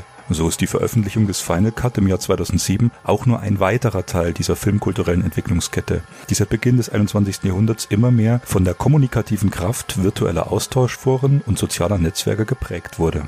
Wenn man einen zeitlichen Rahmen sucht, die sich verschiebenden Oberflächen der Identitätspolitik von Blade Runner zu verorten, dann lässt sich dieser mit dem Hinweis auf die Informationsgesellschaft der Dienstleistungen und das Outsourcen der Arbeit in Länder mit niedrigeren Kosten und gesonderten Umständen wohl am treffendsten beschreiben. Die Replikanten werden anfangs als gefährliche Rebellen beschrieben, die den Arbeitslagern der Off-World-Kolonien entflohen sind. Tyrell ist als Inhaber des größten transnationalen Dienstleistungsunternehmen ein diktatorischer Herrscher, der unantastbar und abgeschottet von den bodenständigen Menschen in seinem Turm aus Wohlstand haust. Deckards Hinzuziehung zum Vollstreckungskommando basiert zum Großteil auf Bryans Argument When you're not cop, you're little people. Sozialpolitische Reflexionen sind fester Bestandteil in Scotts urbanen Science-Fiction-Epos. Globalisierungsprozesse und der uramerikanische Drang, die eigenen Grenzen zu erweitern, werden um immense filmische Dimensionen erhöht und allgegenwärtig von den Medien beworben. A new life awaits you in the off-world colonies, the chance to begin again in a golden land of opportunity and adventure. Auch in Bezug auf Oberflächenstruktur und Tiefenstruktur spielt Blade Runner mit den Wahrnehmungsmöglichkeiten des Betrachters, indem er gerade das visuelle Hauptmotiv des Auges in durchweg unterschiedlichen Auffassungsständen thematisiert. Ein äußerst wichtiger Aspekt bei der Bezeichnung des Postmodernen ist nicht zuletzt die kulturelle, die filmkulturelle Strömung, welche Blade Runner entstammt. Zusammen mit Liquid Sky 1982 und Tony Scott's The Hunger 1983 war er der wichtigste New Wave Film der 1980er Jahre. Im fiktional-ästhetischen Modus des Films vereinigen sich demnach stilistisch formale Aspekte mit denen der fiktionalen Ontologie. Die Erzählweise schlägt sich in der Beschaffenheit der fiktionalen Welt wider. Laut Scott ist bereits die Konstruktion und Ausführung des Settings fester Bestandteil des erzählenden Skripts und Blade Runner treibt dieses gestalterische Prinzip auf die Spitze. Demnach definiert er auch, vor allem durch die bereits angesprochenen Methoden des Layering und Retrofitting im ersten Podcast, die ästhetisch formale Narration des Science Fiction auf dem Höhepunkt der Tech-Noir-Ära und demonstriert bereits das Genre des Cyberpunk. Die einzelnen stilistischen Elemente sind zum Beispiel die permanente Abwesenheit von Natürlichem, der damit verbundene Kontrast durch Künstlichkeit, Trübung des Sichtfelds bzw. der Wahrnehmung, also vordergründig durch optische Filter, hintergründig durch die Frage nach der wahren Identität. Keine klar definierte Motivation der Figuren sowie kein ausschließlich linear gestaltetes Handlungsmuster. Durch alle in diesem Podcast bisher etablierten Charakteristika des Films ergibt sich als Ergebnis, dass die bewusste Anwendung bzw. die Etablierung der postmodernen Elemente Blade Runner zu einem vorrangig zeitbewussten Werk machen, das die Zeit in allen ihren Dimensionen aufbricht mit dem Ziel, das Bewusstsein des Betrachters zu erweitern. Abschließend möchte ich erläutern, dass die visuellen Kennzeichen, die Blade Runner beschreiben, als stilprägendes Gesamtkunstwerk zu fassen sind, das zusammen mit David Cronenbergs Videodrome 1983 und Disneys Tron 1982 auf thematisch-visueller Ebene das Genre des Cyberpunk definierte. Scott Bucatman fasst in einem Aufsatz die wichtigsten Merkmale zusammen, welche in diesen Podcasts genauer besprochen wurden und die so charakteristisch für das Genre wurden. Cyberpunk, so sagt er, was defined as much by its tone and its attitude, by its icons and its narrative structures. Its high-tech urban settings were congested and confusing, yet also exhilarating. Communications and information media defined its future, and information destiny defined its style. Blade Runner's cyberpunk urbanism exaggerates the presence of the mass media, evoking sensations of unreality and pervasive spectacle. Cyberpunk als Subgenre der Science Fiction entwickelte sich innerhalb der darauffolgenden Jahre zu einer unverkennbaren Eigenständigkeit. Cyberpunk reflektierte und beeinflusste das Zeitverständnis der heranwachsenden postmodernen Populärkultur nachhaltig, was vor allem in den Bereichen Fernsehen und Film zu souveränen und neuartigen Gestaltungsprozessen führte. Vor allem in Kombination mit der in Blade Runner thematisierten Nichtdifferenzierbarkeit von Mensch und künstlichem Lebewesen entstanden die sehr erfolgreichen, actionversierten Cyborg-Filme Terminator und Robocop, die in dystopischen Stadtgebilden Mensch und Maschine ähnlich aufeinanderprallen ließen. 1998 kam ein Film in die Kinos, der beinahe alle thematischen und visuellen Elemente von Blade Runner aufgriff und auf höchst fundierte Weise in etwas unverwechselbar Eigenständiges einband. Dark City, den ich gesondert später noch einmal besprechen möchte, schickt seine gedächtnisamputierte Hauptfigur durch ein düsteres Labyrinth aus Gewalt und Isolation. Dabei setzt Regisseur Alex Proyas, den man auch von The Crow kennt, noch stärker als Scott auf die Verbildlichung von Raum und Zeit. Simon Spiegel sieht in einer Schlüsselszene des Films die Essenz des Conceptual Breakthrough, der vollzogenen Grenzüberschreitung von Bekannten zum Unbekannten, die so typisch für das Genre ist, perfekt zum Ausdruck gebracht. Der starke kulturelle Einfluss von Blade Runner brachte über den langen Zeitraum seit seiner ursprünglichen Erscheinung einen unablässigen und medientheoretischen Diskurs mit sich, in dem grundlegende filmische Argumentations- und Betrachtungsweisen immer wieder hinterfragt wurden. Matt Hills beschreibt den Film als Cult Canonical Movie und erklärt dabei seine Terminologie sehr genau. Für ihn ist Blade Runner der filmische Beweis dafür, dass die strikte Unterscheidung zwischen theoretisch-akademischen Erörterungen und populärkultureller, textuellen Ansichten von Fans nicht möglich ist. Um einen Film als kulturell relevant bzw. einflussreich erklären zu können, muss die eine Sichtweise die andere keineswegs ausschließen. Er stellt sehr präzise die verschiedenen filmtheoretischen Konzepte, die sich zusammen mit der kulturellen Relevanz von Blade Runner entwickelt haben, gegenüber und zeigt deren gegenseitige Beeinflussung auf. So haben eine Vielzahl einflussreicher Schriftsteller die Wichtigkeit von hybridized Scholar-Fan und Fan-Scholar-Identities hervorgehoben, während andere eher bemerkten, dass der Unterschied der Sichtweisen von Fans und Akademikern eher durch kulturelle Hierarchien als von einem ontologischen Aspekt gekennzeichnet ist. Hills erwähnt in diesem Zusammenhang auch die hier bereits beschriebenen inhaltlichen Themen von Rachels Erinnerungen und Bettys Identitätskampf, die exemplarisch für sich allein stehen und aus dem Kontext des Films heraus funktionieren könnten, was für ihn die Qualität des Films erhöht. Diese These scheint nachvollziehbar, wenn man die Entwicklung der Texte und Diskurse für den Film im Hinterkopf behält, welche Hills anspricht. So stellen auch diese Podcasts basierend auf meiner Arbeit nur einen weiteren Teil einer langen und möglicherweise unendlichen Diskurskette dar. Der Film selbst legt dies nahe.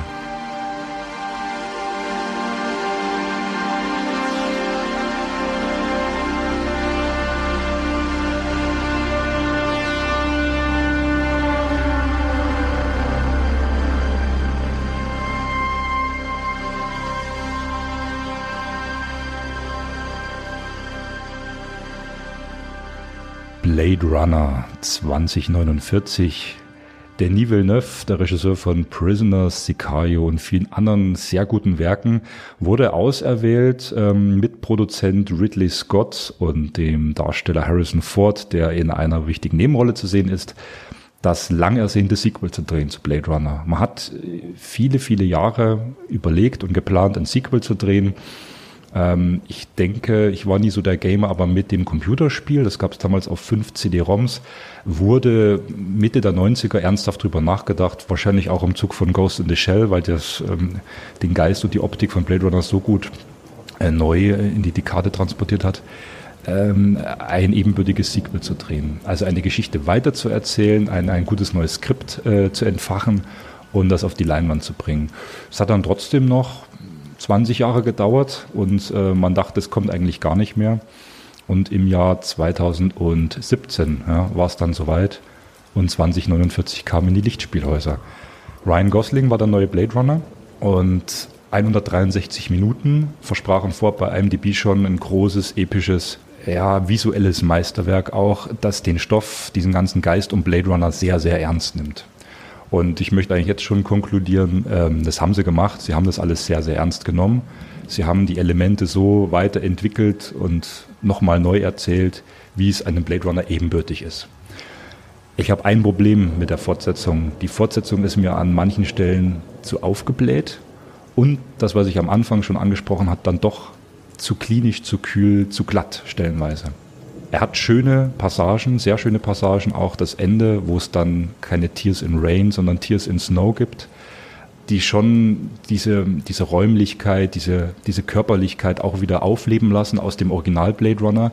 Und ich kann auch Ryan Goslings Spiel gar nicht genug loben, wie er sich da äh, in diese Rolle reinversetzt.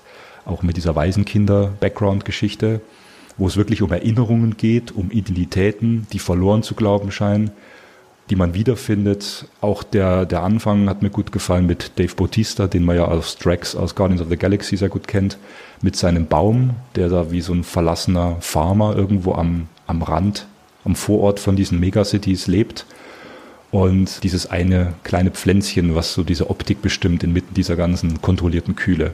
Also man hat sich da sehr gute Motive und auch eine sehr symbolische Sprache ausgedacht, die schon fast an Tarkovsky erinnert. Zumindest am Anfang ging es mir so. Aber trotzdem, ich sag's nochmal, ich habe gern Filme, die episch, die lang sind. Wir hatten das Thema jetzt mit Irishman. Es gibt aber auch Filme, wo du sagst, hättest gut und gern mal 20, 25 Minuten trotzdem straffen können. Und so ging es mir ein bisschen mit Blade Runner. Im Kino war der 2049 einfach nur eine Wucht. Ich habe ihn damals im IMAX gesehen in Berlin, ähm, also Enhanced Screen, äh, sagenhaftes Bild, sagenhafter Ton. Ich war wirklich drin in diesem Universum, bin da eingetaucht, so wie ich es mir damals beim Original Blade Runner gewünscht hätte. Es war eine visuelle Erfahrung im Kino, die ich nicht vergessen möchte. Also deswegen setze ich den Film schon sehr hoch an. Wie gesagt, das Geniale beim Ridley Scott-Film und wo das auch immer herkommt, ob das doch Harrison Fords Vitalität war, die in einzelnen Szenen dann doch durchblitzt, war dieses Menschliche. Der Original Blade Runner hat immer wieder Elemente gehabt, wo richtig viel Herz durchgepocht ist. Äh, Szenen, die mich richtig zur Rührung gezwungen haben, auch wenn viele den Film bis heute sehr langweilig und sehr ruhig finden. Ich fand ihn sehr emotional. Und dieses Emotionale, dieses, dieses versteckte Emotionale, was dann doch am richtigen Moment ausbricht, das hatte ich bei der Neuverfilmung etwas weniger. Das ist jetzt vielleicht Jammern auf hohem Niveau. Ansonsten beeindruckende Optik, beeindruckende Sets, auch tolle Actionsequenzen, tolle Lichtgestaltung, muss man schon sagen. Also visuell ein Meisterwerk. Aber Denis Villeneuve ist da mir dann doch irgendwie zu kühl. Ich finde, das merkt man auch bei Prisoners, der auch sehr lang ist, zweieinhalb Stunden. Der hat mich mehr berührt, weil es auch um eine sehr intensive Kidnapper-Geschichte ging, aber der hatte auch diese langen, kühlen Einstellungen, die in ihrer Länge ja, mir irgendwas von dieser packenden Stimmung auch teilweise nehmen, ja, mich ein bisschen fraglos lassen. Aber das ist halt sein Stil und man muss auch sagen, was sie wirklich gekonnt gemacht haben, dass auch Blade Runner 2049 trotzdem noch ein, ein Directors-Film geworden ist. Also es ist ein wirklicher Villeneuve-Film geworden. Und das gibt es in der heutigen Zeit ja immer weniger. Mit der unterkühlten Stimmung, da gebe ich dir vollkommen recht. Das war das, was mich ein bisschen rausgezogen hat, wenn man äh, Blade Runner guckt, den äh, Scott. Du hast belebte Straßen. Du hast richtig Leben in den Straßen drin. Alles voll mit Menschen, verschiedene Kulturen. Alle sprechen irgendwie dieses chinesisch-asiatische ähm, Konglomerat aus verschiedenen Sprachen. Ähm, du siehst nur die Werbung für, für Lebensmittel, du kannst sie schmecken, du kannst den Regen schmecken, du kannst, du hast halt Menschen drinne und dann siehst du Blade Runner 2049, der halt wirklich mit dieser Stalker-Optik anfängt und das zieht sich aber halt fort. Das geht dann in die Großstadt die ist dann meistens dunkel, meistens bei Nacht zu sehen. Und irgendwie spielt sich auf den Straßen nichts mehr ab. Und die Leute, die du triffst, also die, die quasi äh, Ryan Gosling trifft als Figur, die wirken alle nur noch wie ein Roboter. So, und das ist das, das ist das Problem, was ich habe. Auch quasi auch mit dem jungen Tyrell, in Anführungsstrichen, äh, Jared Leto spielt den, habe ich auch meine Probleme. Da, man hat halt zum Beispiel im Blade Runner, ich komme gerade auf den Namen nicht äh, von der Dame. Die die Rachel spielt, Sean Young. Und das waren so eindrückliche Szenen bei ihm im Apartment, wo es einfach darum geht, dass sie sagt so, ich bin ein Mensch. Und er dann so unterkühlt, so, nee, du bist eine Maschine. So ein, so ein Zwiespalt ist, zu sagen so, ich mag sie eigentlich, so, äh, dass, dass eine Empfindung da ist, obwohl er eigentlich immer im Hinterkopf hat, dass sie halt programmiert ist.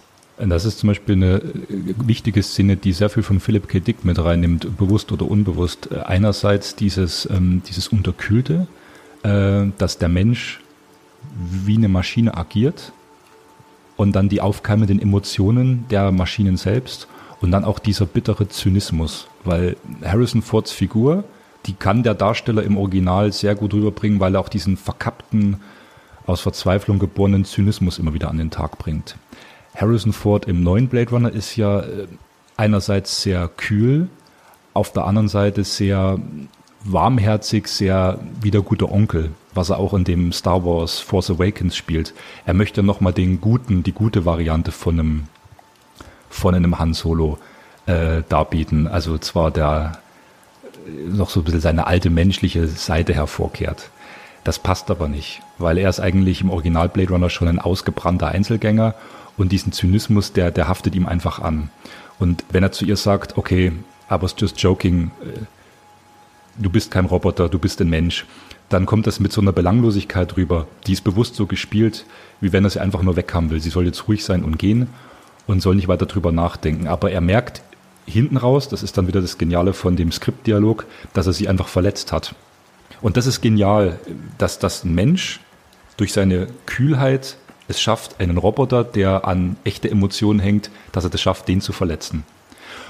Und das finde ich selten in dem neuen Blade Runner 2049. Alle wirken zwei Gänge runtergefahren, äh, etwas unterkühlt, was sicherlich beabsichtigt ist, weil man sagt, man weiß gar nicht mehr, wer überhaupt noch echter Mensch ist. Wahrscheinlich sind alle nur noch Roboter. Aber ähm, das sind halt so diese Details, die im Original Blade Runner durchblitzen. Und wir haben es, wir werden es später noch sagen, in vielen Philip K. Dick Kurzgeschichten geht es um Paare. Ob man jetzt hier ähm, den Anfang von Imposter habe ich nochmal gelesen oder auch ähm, von Total Recall oder Minority Report. Es geht immer um einen Mann und eine Ehefrau, die zuerst in ihrem Zimmer sitzen und den Tag beginnen. Ne, dann beschreibt er kurz das Apartment, die Zukunftswelt, aber inner, aber alles am Beispiel von, von gewöhnlichen Leuten, die im Apartment morgens aufwachen und den Tag beginnen. Das ist irgendwie immer eine, richtig, eine wichtige Rahmenhandlung. Äh, eine Mann und eine Frau, die sich gegenüberstehen und einen Dialog führen wie du auch beschrieben hast, ähm, dieses normale, pulsierende Leben, also normal in der Großstadt, wo alles vibriert, wo alles nur rumwuselt, ne, dieses, was du in den Großstädten hast, das wirkt so ein bisschen wegretuschiert in dem 2049. Du hast viele Flächen, du hast eindrucksvolle Setdesigns, auch der Tyrell, mir gefällt auch nicht dieses, dieses Enddesign von der Tyrell-Bude in dem neuen ja, die haben sich an mit vielen tollen Designern getroffen und du siehst, dass sie sich Gedanken gemacht haben, das wie irgendwie eine Pharao-Säulenhalle wirken zu lassen. Aber das interessiert mich nicht. Äh, mir hat es damals beim Original Tyrell schon gereicht, wie die oben, ganz oben im Stockwerk bei ihm ankommen und das Schachspiel begehen. Das war für mich schon die, die Essenz.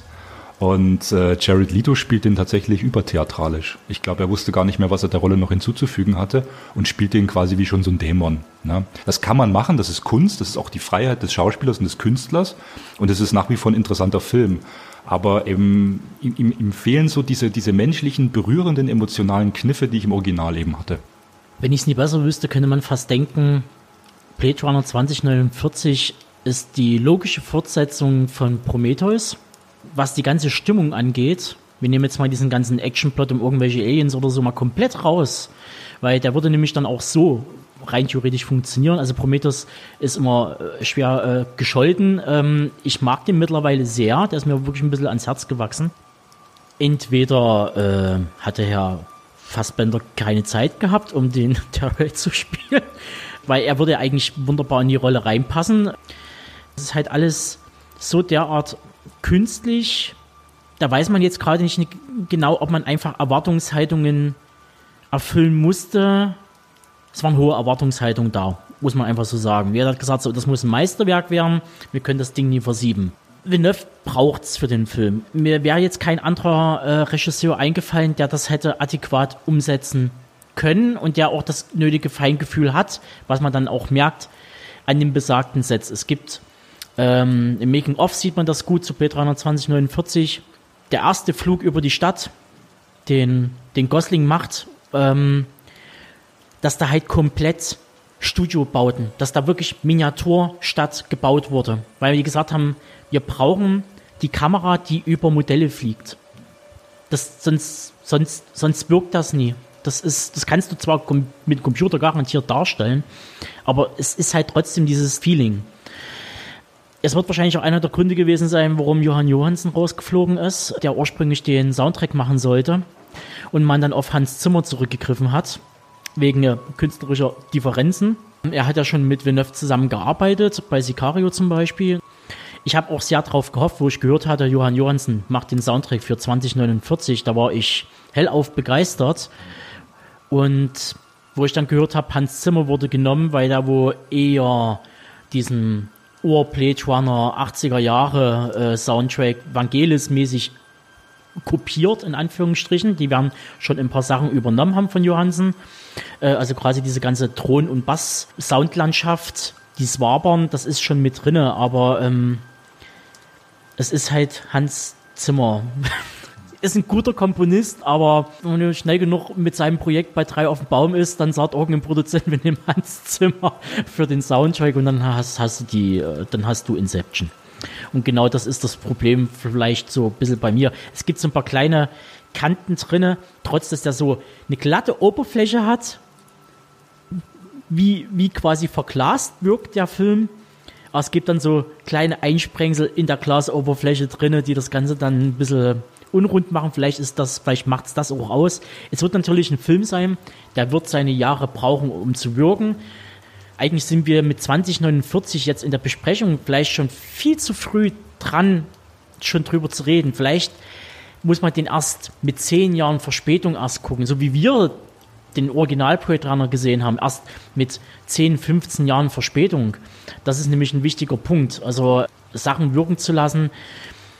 Vielleicht machen wir das auch in 15 Jahren. Vielleicht sprechen wir dann nochmal über Blade Runner 2049 und ähm, der wird uns mehr geben oder noch eine größere Aussage haben, weil dann vielleicht Sachen eingetroffen sind, die damals schon gezeigt wurden mit zerstörten Städten und das hat die Dystopie richtig am am Werkeln war, weil in Blade Runner im, im Scott ist halt wirklich die Welt belebt, da wird gearbeitet, da hast du diese Ölförderanlagen, die da überall brennen, im Nachthimmel hinein, da ist richtig Leben, da wird in, da wird in der Erde gearbeitet. Und die Erde jetzt in 2049 ist tot, das ist nur noch Wüste, das ist Mad Max. Und dann hast du mal so eine belebte Szene drin, wo dann verwiesen wird auf die Originalreplikanten der Scott-Verfilmung, speziell mit äh, Daryl Hannah, die hier halt durch eine andere Dame ersetzt wird, aber ihr fast zum Verwechseln ähnlich sieht. Man wollte halt wirklich nochmal eine Referenz bieten oder es ist halt ein Modell, was halt wirklich so aussieht. Punkt. Das ist, das, das ist ja nicht ganz klar geworden. Also, dass es halt zum Beispiel das Betty-Modell gibt, dass es das, äh, äh das Rachel-Modell gibt. Also, das ist einfach eine Reihe. Die Rachels gibt es vielleicht 20 Mal auf dem Planeten. Das weiß man ja nicht. Da wird ja nie jeder einzeln individuell gemacht, außer jetzt in 2049. Da wird individuell gearbeitet scheinbar in dieser Pyramide, um diesen Totenkult nochmal zu bestätigen, den die Ägypter da betrieben haben. Anders kann ich mir gerade nie erklären. Vielleicht kommt dann nochmal ein 2080 oder sowas. Ähm, das Schöne, was der Film abschließend wieder hervorbringt, ist, dass inmitten dieser ganzen Kühle, die Tobi und ich jetzt schon besprochen haben und die der Film sicherlich auch ganz bewusst einsetzt, doch auch wieder, und das macht den Film für mich doch eher schon sehr groß als, als kritisierwürdig, ähm, ein Wunder entsteht. Inmitten der Kühle wird auf einmal diskutiert, ähm, wie kann es eigentlich sein, dass wieder echtes Leben entsteht. Und das sind eben diese Motive und diese, diese Symbolik, die ich am Anfang schon angesprochen habe. Dieser kleine Baum bei Zapper am Anfang, der geheim gehalten wird. Die Tatsache, dass ähm, das wird ja eben aufgeklärt, also jetzt Spoiler, ihr werdet den Film ja bestimmt jetzt mal gesehen haben nach zwei Jahren, dass Deckard und Rachel tatsächlich eine menschliche Beziehung ähm, durchlebt haben und dass äh, Kinder entstehen konnten. Die Frage, wer inmitten dieser ganzen Künstlichkeit doch noch echtes Leben gebären kann, die stellt Blade Runner 2049 und das ist ja auch eine zutiefst menschliche Frage. Und äh, mir hat es gut gefallen, obwohl ich bei bei Kindern immer vorsichtig bin, weil ich will, dass sie eben im Film sehr, sehr gut umgesetzt werden und äh, ist eben diese, diese Waisenkindergeschichte. Ne, das kann einen erst ein bisschen so an Mad Max 3 erinnern. Na, da spielen Waisenkinder auch eine sehr wichtige Rolle. Und die Rolle des, des Kay, also des, des Ryan Gosling, als, als Erlöser, als Messias-Figur, das ist auch eine relativ klassische, fast schon alte Figur im Science-Fiction-Kino, die kommt und die Kinder äh, erlöst oder befreit oder sich da dem selber gegenüber sieht und sich selbst erkennt. aber dass eben aufkeimendes Leben doch noch eine Rolle spielt in diesem kühlen Universum. Das fand ich wieder schön und das war am Schluss doch noch die Versöhnung, auch mit diesem Schlussbild, was mich dann doch wieder an Tears and Rain erinnert hat, wo eben Betty sagt, ich habe doch echtes Leben gespürt. Und ja, man hätte den Film 20 Minuten straffen können und vielleicht auch ästhetisch nicht ganz so kühl machen können. Es hätte es immer noch gebracht. Aber er macht schon das meiste richtig. Ich will den Film jetzt auch nicht bächen, auch wenn es vielleicht gerade so rüberkam, dass man halt viele äh, Punkte natürlich, man fängt an mit dem Nitpicking. Der Film ist ein Meisterwerk für sich. Und das sage ich aus folgendem Grund, auch wenn es viele äh, negative Sachen gibt oder die mir halt so ein bisschen aufgestoßen sind es gibt kaum Vergleichbares. Das ist das Problem. Das habe ich ja schon in meiner Matz zum Thema Cyberpunk gesagt. Das Genre des Cyberpunk verkommen ist zu, zu bloßen Schubladen, die bedient werden, aber es wird nicht mehr mit dem nötigen Feingefühl rangegangen und es wird auch nicht mehr, es wird auch nicht mehr weiter diskutiert, ähm, als ob so ein paar Eckpunkte geschaffen wurden, Transhumanismus ist der Android, der Roboter menschlicher als der Mensch. Wie weit wird der Mensch zum Computer, indem er sich immer weiter konditioniert mit mechanischen Teilen, verliert er dann Seele und so weiter. Das ist einmal gesetzt worden und nie weiter gedacht. Und das ist ja eigentlich Sinn und Zweck der Science Fiction, immer weiter zu denken. Und ich hoffe, dass das irgendwann mal wieder passiert. Es gibt diese kleinen Science Fiction Autoren, die schon in der Szene bekannt sind, wie Ted Cheng, der halt auch aus der Wissenschaft kommt, der aber einfach Science-Fiction-Literatur schreibt, aber auf so einem hohen philosophischen Niveau, dass man sagen kann, so, er geht weiter. Und das machen aber die wenigsten. Die, die meisten nehmen halt wirklich bloß diese, diese fünf, sechs Anhaltspunkte und wollen einfach darüber dann eine Science-Fiction-Action-Story stülpen, wie es in den meisten Fällen dann auch bei den Philip K. Dick-Verfilmungen äh, gemacht wurde. Da gehen wir ja dann später noch drauf ein. Und das ist halt fatal, weil die, die Stories geben mehr her. Und damit würde ich jetzt auch überleiten noch zu den Kurzfilmen zu 2049. Also, wir hören uns gleich wieder.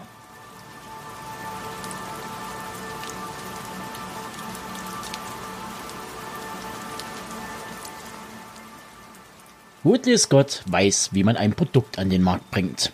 Im Gespräch bleiben ist alles. Zu nennen wäre da die Negativ-Publicity, die Scott mit der Absage an Neil Blumkamp bezüglich eines Nachfolgers zu Camerons Aliens erntete. Dass es auch anders geht, zeigte er und sein Team sehr eindrucksvoll in den Jahren 2017 und 2018. Vor dem Start von Alien Covenant veröffentlichte er einen Kurzfilm Prolog La Zappa, in der wir die Crew kurz vor dem Kryoschlaf beim Feiern verfolgen können, nur um ein halbes Jahr später einen weiteren Prolog zu Alien Covenant präsentiert zu bekommen, der uns zeigt, was David und Elizabeth nach den Ereignissen im Prometheus trieben. Ein weiteres Beispiel konnte man zum 40-jährigen Jubiläum von Alien das unheimliche Wesen aus einer fremden Welt und zum Release des Horror-Survival-Games Alien Isolation beobachten. In sechs zehnminütigen Fan-Kurzfilmen mit einem Gesamtbudget von 210.000 US-Dollar durften wir verschiedene Episoden aus dem Wayland Xenomorph-Universum erleben. Diese liefen in einem Wettbewerb initiiert von IGN und dem Tonga Studio in Santa Monica.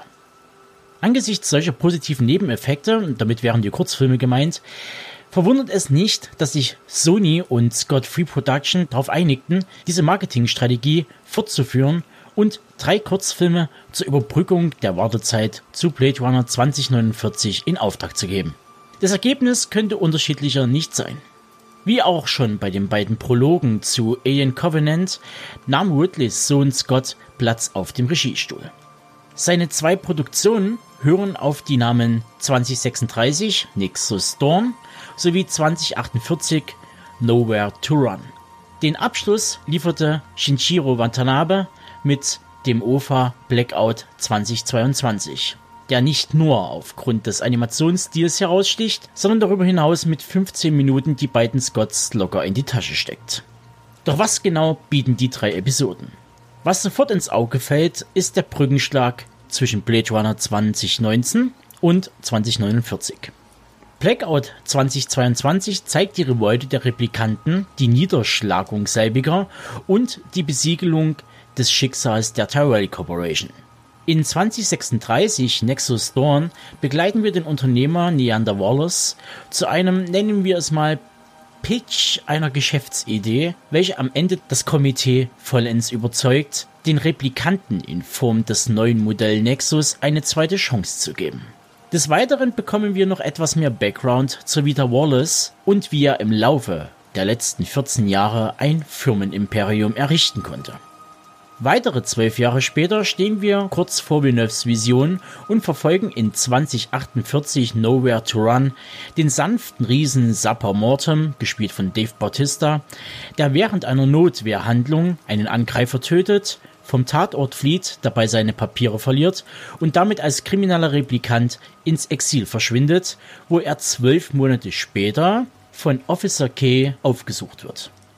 Während Shinjiro Watanabe Cowboy Bebop, Animatrix, Samurai Champloo freie Hand bei Drehbuch und Umsetzung hatte, diese Privilegien hat er wohl Denis Villeneuve zu verdanken, stützen sich die beiden Live-Action-Filme von Scott auf Drehbüchern von Hampton Franger und Michael Green. Erstgenannter hatte bereits das Skript zu Scotts Blade Runner von 1982 geschrieben. Green dagegen konnte sich seine Spuren bereits mit Drehbüchern zu den TV-Serien Smallville, Heroes sowie den Filmen Logan und Mord im Orient Express verdienen. Alles in allem sind die drei Kurzfilme gut zu schauen, obwohl sie nur knappe Informationen liefern. Angesichts dieser epischen Welt, die mittlerweile 30 Jahre umfasst, bleibt es zu hoffen, dass man endlich das Potenzial dieser Cyber-Noir-Dystopie erkennt und es ausschöpft.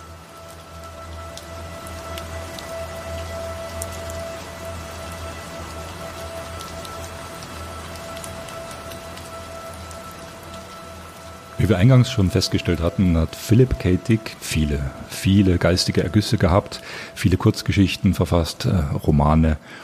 Und somit ist es nicht verwunderlich, auch wenn Blade Runner im Jahr 82 damals der erste Spielfilm war, der sich namentlich im Abspann auf die Vorlage bezieht, dass weitere Filme entstehen. Es könnten viel mehr sein, da sind sich Tobi und ich einig. Aber wir wollen doch einige Filme nennen noch, die von Philipp K. Dick verfasst wurden und auf die Leinwand gebracht wurden. In der Idee. Kommen wir zunächst zu zwei Filmen, die thematisch nah an Blade Runner stehen. Ich möchte das Blade Runner Expanded Universe nennen.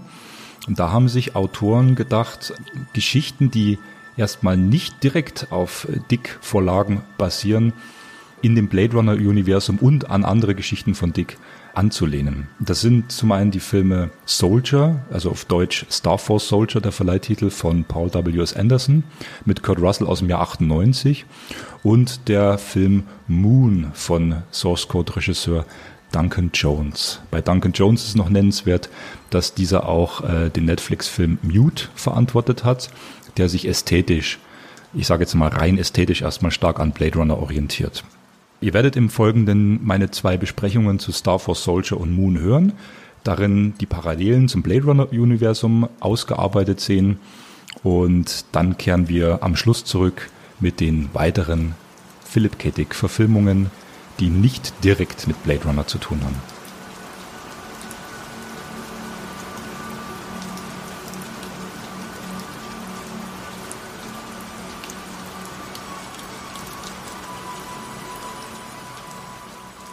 Die Blade Runner Connection von Star Force Soldier. David Webb Peoples, der Co-Drehbuchautor von Blade Runner, lieferte auch für Star Force Soldier, dem Film von Paul Anderson, das Skript. Dieses war bei Produktionsbeginn bereits 15 Jahre alt, was in der Rückrechnung bedeutet, dass Peoples Soldier im Jahr 83 zügig im Anschluss an Blade Runner im Jahr 81 verfasst hatte. Im Interview mit dem Drehbuchautor in der 98er September-Oktober-Ausgabe von Cinescape ließ sich in Erfahrung bringen, dass dieser Star Force Soldier als Spin-off-Sidequel sozusagen als geistigen Nachfolger zu Blade Runner konzipiert konzipiert hatte. Beide Filme spielen folglich in einem gemeinsamen fiktiven Universum. Dieses gestalterische Konzept lässt sich kurz im Allgemeinen vergleichen, wobei ein Detail zuletzt besondere Beachtung verdient. Blade Runner und Star Force Soldier haben die Thematik der durch Menschenhand verursachten Apokalypse bzw. den dystopischen postapokalyptischen Grundton gemeinsam. Während in Ridley Scotts Film unnachgiebig saurer Regen auf den riesigen Moloch Los Angeles anno 2019 prasselt und der urbane Lebensraum hierdurch als dunkles, dampfendes Dickicht voll zeitlich hybrider Struktur und Architekturmuster präsentiert wird, so dominiert in Andersons Film eher eine staubig düstere Mad Max Ästhetik samt Sandstürmen und Gewitter, nur auf einem anderen Planeten, dem Müllplaneten Arcadia 234. Star Force Soldier zeigt dann im Jahr 2036 just jene in Blade Runner erwähnten Off-World-Kolonien, die sich die Menschen auf der Erde nicht ausmalen können. Zitat I've seen things you people wouldn't believe. Attack ships on fire off the shoulder of Orion. I watched sea beams glitter in the dark near the Tannhauser Gate. So spricht Roy Batty alias Rutger Hauer in Blade Runner. Dieser in Blade Runner durch Darsteller Rutger Hauer leicht improvisierte Monolog beschreibt eine Welt, eine Erinnerung und Vorstellung, die allein durch ihr Erzählen die Kuriositäten und Faszination von Science-Fiction-Stoffen widerspiegelt. Peoples, der die Details wie die Schulter des Stempels Orion und das Tannhäuser Tor selbst zu Papier gebracht hat, greift diese Elemente in Star Force Soldier direkt auf. So ist im etappenweise dargestellten Prolog zur erzählten Jetztzeit zunächst zu sehen, wie die von Kurt Russell gespielte Figur Todd 3465 mit seiner Truppe nicht nur auf der Erde, sondern auch auf den argentinischen Monden im All kämpft. Kolonien außerhalb der Erde werden durch die Soldier also mit ebensolcher Härte und Effizienz befriedet wie Regionen auf terrestrischem Boden. Sowohl durch die Einblendung seiner digitalen Akte auf dem Bildschirm wie auch anhand seiner Tätowierungen am Oberarm ist zu erkennen, dass Todd unter anderem den Battle of Tannhauser Gate sowie Shoulder of Orion absolviert hat. Auch ist in einer Szene von Star Wars Soldier hier auf einer Müllhalde ein verschrotteter Spinner zu sehen, ein Exemplar jener Flugautos, die in der Erzählung von Blade Runner noch erhaben durch den städtischen Luftraum gleiten. Was Star Force Soldier an narrativer Finesse und psychologischer Tiefe gegenüber Blade Runner einbüßt, macht er mit seiner thematisch übergreifenden Vision wett, die sich in Details nicht nur an Philip K. Dicks berühmter Romanvorlage Do Androids Dream of Electric Sheep, sondern an weiteren Kurzgeschichten des wegweisenden Autors orientiert. Und auch wenn der Ursprung der Soldier erkennbar humaner Natur ist, kreist das Spiel Kurt Russells als Todd ebenso wie jenes von Rutger Hauer als Betty um die Frage, was menschlich ist. Todd, von klein auf getrimmt, jegliche Emotionen aus seiner Seele zu verbannen und ausschließlich Effizienz und Überlegenheit zu gewährleisten, fließt in einer Schlüsselszene sichtbar eine Träne die Wange herunter, wie es auch Betty in seinem Sterbemonolog benennt: Tears in Rain. Es bleibt eine reizvolle und wirkungsvolle Darstellung innerhalb der Science-Fiction scheinbarer Maschinen, die echten wie auch maschinenhaft handelnden Personen mit emotionalen Fragen bzw. dem Wesen des Seins zu konfrontieren und ihre Präsenz dahingehend aufzuladen.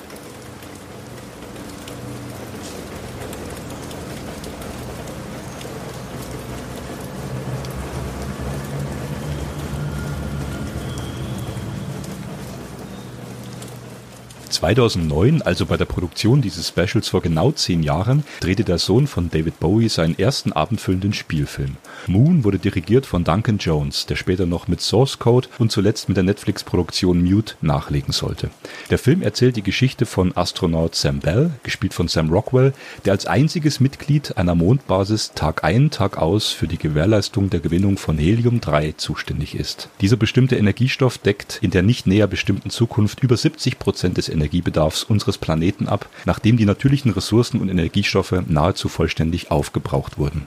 Luna Industries beansprucht das weltweite Monopol dieser besonderen Gewinnung und Bereitstellung von Helium-3 für sich, doch bis auf ein paar Videoclipartige Schnipsel des terrestrischen Zustands werden wir Zuschauer während der gesamten Spielzeit von Moon rein gar nichts von der Erde zu Gesicht bekommen. Die Mission von Astronaut Sam Bell ist auf drei Jahre begrenzt. Danach wird er von seinem Nachfolger abgelöst.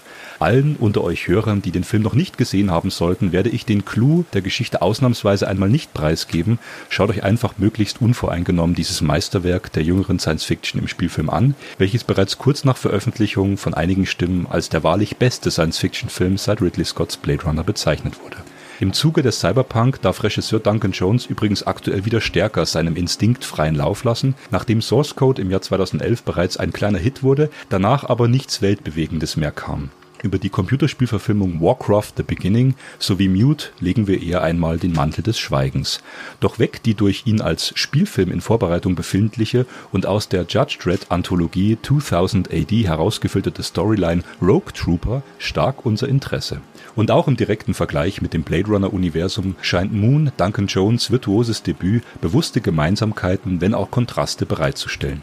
Wie erwähnt sehen wir im Moon die Erde nie, wenngleich in Blade Runner nur von den Off-World-Kolonien im All erzählt wird und die Handlung ausschließlich den städtischen Moloch eines von sauren Regen verätzten Los Angeles einbezieht. Auch hinsichtlich der Prologsequenz von Moon, die den ökologischen Niedergang der Erde zumindest kurz abreißt, fühlt man gleich von Beginn sehr viel vom düsteren Spirit eines Blade Runner in Duncan Jones Film.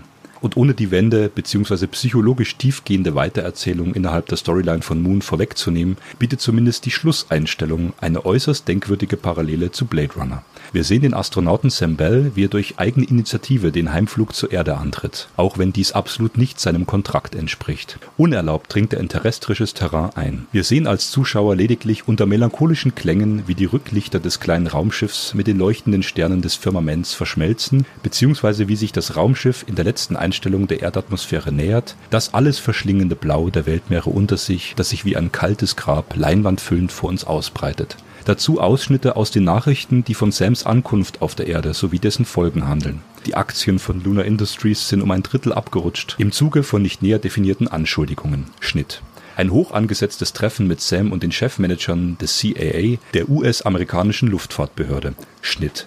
Eine Stimme der Bevölkerung stempelt Sam als illegalen Einwanderer ab und fordert Konsequenzen. Letzteres erweckt starke Parallelen zur Rückkehr der Replikanten in Blade Runner und wenn ihr, liebe Hörer, den Film Moon als Ganzes gesehen und erlebt habt, nimmt diese Zuweisung auch figurenpsychologisch immer konkretere Formen an. Mit Sam dringt etwas deutlich Fremdartiges in das Lebensumfeld der Erde ein. Und zumindest der Hinweis auf die konkreten drei Jahre der Missionsdauer auf der Mondbasis von Sam bietet genügend Gesprächsstoff in Bezug auf die künstlich kontrollierte, strikt begrenzte Lebenszeit der Replikanten in Blade Runner. Zuletzt bleiben uns noch die Worte des Bordcomputers Gertie in Erinnerung, wenn er Sam, der unter anderem 938 geduldige Stunden an einem Modell gebastelt hat, mit den Worten verabschiedet. I hope life on Earth is everything you remember it to be. Womit wir wieder bei Erinnerungen als narrativen Hauptprinzip wären, dessen Untersuchungen auch meine Arbeit über Zeitebenen im Blade Runner bestimmten nachzuhören ist.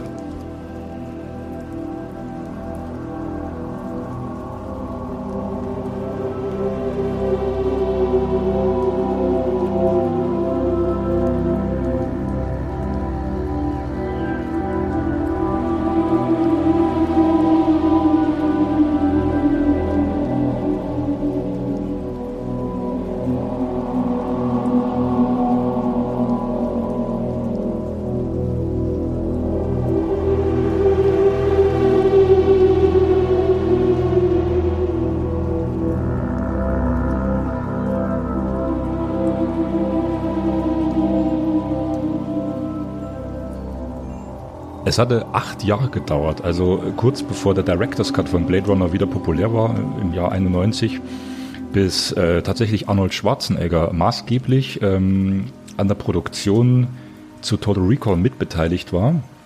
Er hat dann Paul Verhoeven mit ans Board geholt und die Firma Karolko. Das kann man auch wunderbar in seiner Autobiografie nachlesen. Es wird, finde ich, immer so die Rolle von Schwarzenegger, gerade was Total Recall und äh, auch mal intelligentes äh, Kinomachwerk betrifft, unterschätzt. Er ist zwar nicht der maßgebliche Regisseur, weit gefehlt, aber er hat doch äh, die Produktion so beeinflusst zu sagen, ich hole Verhoeven mit an Bord. Äh, Dino De Laurentiis sollte ursprünglich den Film produzieren. Wir können uns jetzt ausmalen, was das geworden wäre. Schön knallbunt und poppig. Aber wir hatten jetzt eben Verhoeven. Ja? Der kam mit Robocop groß raus, Meisterwerk bis heute. Und viele finden auch Total Recall ist mit sein bestes Werk, was, was geblieben ist. Hat sich dann 97 nochmal äh, Robert A. Heinlein gewidmet mit Starship Troopers.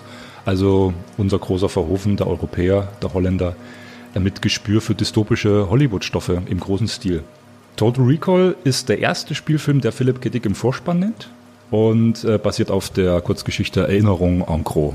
Die geht über 20 Seiten in der Kurzgeschichtensammlung und handelt eben vom Douglas Quayle, wie er in der Kurzgeschichte beschrieben wird, der mal zum Mars reisen möchte. Und weil das nicht möglich ist, wegen Geldfragen, kann man sich eine virtuelle Reise, äh, kann die buchen und er begeht diese Reise, kann seine Identität wählen als ähm, Detektiv, als, als Spion, als, als Auftragsagent, ja, und äh, Abenteuer leben, die er in seinem normalen Leben nicht verwirklichen kann. Das ist auch ein wichtiges äh, Motiv bei Dick, das Eintauchen in eine andere Persönlichkeit und eine alternative leben. Der Normalo wird bei Dick zum Abenteuerhelden und den Normalo spielt auch Schwarzenegger bei Verhoeven. Auch wenn Schwarzenegger physisch kein Normalo ist, er ist ein Muskelprotz, er wird dann etwas selbst, nicht nur etwas, er wird selbstironisch und amüsant und da hatte mich der Film schon am Anfang eingeführt als Bauarbeiter. Das ist wirklich so eine Szene wie so ein, so ein kurzes T-Shirt, wo man die Bizeps noch schön rumwackeln sieht, wo er am Presslufthammer steht. Das war der Film, der hatte uns da. Wir haben gegrölt, wir wussten, was das soll. Das war intelligentes, äh, selbstironisches Filmemachen. Und wir fanden das großartig, dass sich der Terminator Schwarzenegger äh, für so eine Rolle auch bewusst hergibt. Und was dann im Folgenden geschieht mit ähm, Erinnerungsverlust und Identitäts Verwirrung und wer bin ich überhaupt und bin ich wirklich der Typ, der ich bin, auch wie das von Schwarzenegger gespielt war, das hat uns damals schon ziemlich gecatcht. Der Film endet visuell ziemlich mutig mit einer starken Weißblende, die, das erklärt auch Verhoeven mit Schwarzenegger zusammen im Kommentar, im Audiokommentar, darauf hindeutet, dass hier der klinische Tod eintritt. Also dass die Weißblende, dieses Licht ist ja immer ein filmisches Symbol für den Tod. Das hat man auch in Seconds von Frankenheimer 66 sehr stark dass Erinnerungsbilder an die Familie verblassen. Und hier ähm, sieht er sich noch selber als der romantische Held, der die Liebe gerettet hat am Gipfel des Marsberges und die Menschheit vor den Bösen gerettet hat. Und diese, diese Weißblende ist eben auch Verhovens zynischer Kommentar, war doch nur alles ein Traum und wird er gerade eliminiert in seiner Rekalfirma, die er gebucht hat. Also es ist ein, einerseits funktioniert er als Abenteuer, als Actionfilm und ähm, hintergründig als bitterböser, kluger Science-Fiction-Kommentar. Man ging dann weiter, ich springe jetzt zu 2012, äh, ein Remake mit einem viel normaleren Typen zu veranstalten, nämlich Colin Farrell, der eben Douglas Quayle spielt, also kein Muskelprotz mehr, sondern ein ja, gewöhnlicher wie du und ich, der ebenso in dieser Identitätsverstrickung steckt äh, wie Quayle äh, 22 Jahre vorher aber wir sehen hier mehr von einem gewissen Blade, Blade Runner-Universum. Das heißt, die Welt in dem Total Recall Remake ist viel stärker an den Blade Runner-Look angelehnt. Äh, wir haben diese Bricolage, diese Schichtung von alter und neuer Architektur, diese Mammutbauten, diese, diese dystopischen Wolkenkratzer, äh, die, ähm, die die Dimension der, der neuen Megastadt eben widerspiegeln. Fast schon wie so in einem Judge Dredd Comic. Also das hat man hier stärker visualisiert als im Original äh, Total Recall. Mm, da wurde halt viel mit Computereffekten gearbeitet, viel mit, ähm, mit, mit digitaler Schichtung. Und auch der Film hat äh, eine bewusste Parallele zu Blade Runner, was diese Pianosequenz angeht, kann ich mich noch erinnern, weil er auch ein Lied spielt, ein Tune auf Pianotasten, an die er sich erinnert. Und das ähnliche macht ja Rick Deckard im Original Blade Runner. Also es geht ja auch wieder um Erinnerungsbilder. Es werden also im Total Recall Remake auch bewusst äh, Motive aus Dicks äh, Do Android Stream of Electric Sheep äh, visualisiert. Ansonsten hat man eine ordentliche Portion Action und viel überladenes CGI-Gewitter. Also auch in diesem Extended Cut mit ein bisschen mehr Szenen mich hat der Film im Kino nicht wirklich mitgerissen, weil es genau das ist, was du am Anfang gesagt hattest. Wir nehmen dieses Thema Cyberpunk und stülpen dem eine Actiongeschichte drum. Wir nehmen schon bisher bekannte Motive, die schon mal da waren und bauen die sicherlich nicht ganz ungeschickt ein und machen aber eben einen Hollywood-tauglichen Blockbuster draus. Das ist für mich in aller Kürze das Total Recall Remake. Und dazwischen stehen noch zwei Filme. Wir können jetzt nicht alle durchsprechen, die unterschiedlicher nicht sein könnten. 2002 hat Steven Spielberg Minority Report mit Tom Cruise geschaffen. Meiner Meinung nach eigentlich so die, beziehen wir uns mal auf Dick mit dieser Verbrechensjagd und mit diesem ganzen Paranoia mit der Überwachung, eigentlich auch schon so die getreueste Philipp K. Dick-Verfilmung. Du hast es auch angesprochen. Und dann kam 2011, noch ein Jahr vor dem Recall Remake, kam The Adjustment Bureau, also auf Deutsch Der Plan, mit Matt Damon und Emily Blunt, basierend auf Dicks Kurzgeschichte. Magst du kurz was zu den Filmen sagen? Vielleicht auch zu Minority Report, der ist ja auch sehr wichtig. Ja, zählt auf jeden Fall wirklich zu den besseren äh, Dick-Verfilmungen. Wir haben das auch schon im Vorgespräch schon mal durchgenommen, dass halt Dick wie auch schon andere Autoren, nehmen wir zum Beispiel Lovecraft, ähm, leider auch das Schicksal getroffen hat. Einfach, man nehme die Story, man nehme nur noch einen Bruchteil daraus, stülpe was drüber und man hat irgendwas passendes, actionmäßiges äh, Science-Fiction-Kost, die gerade gefordert wird in einem bestimmten Look. Und genauso ist es auch bei Lovecraft.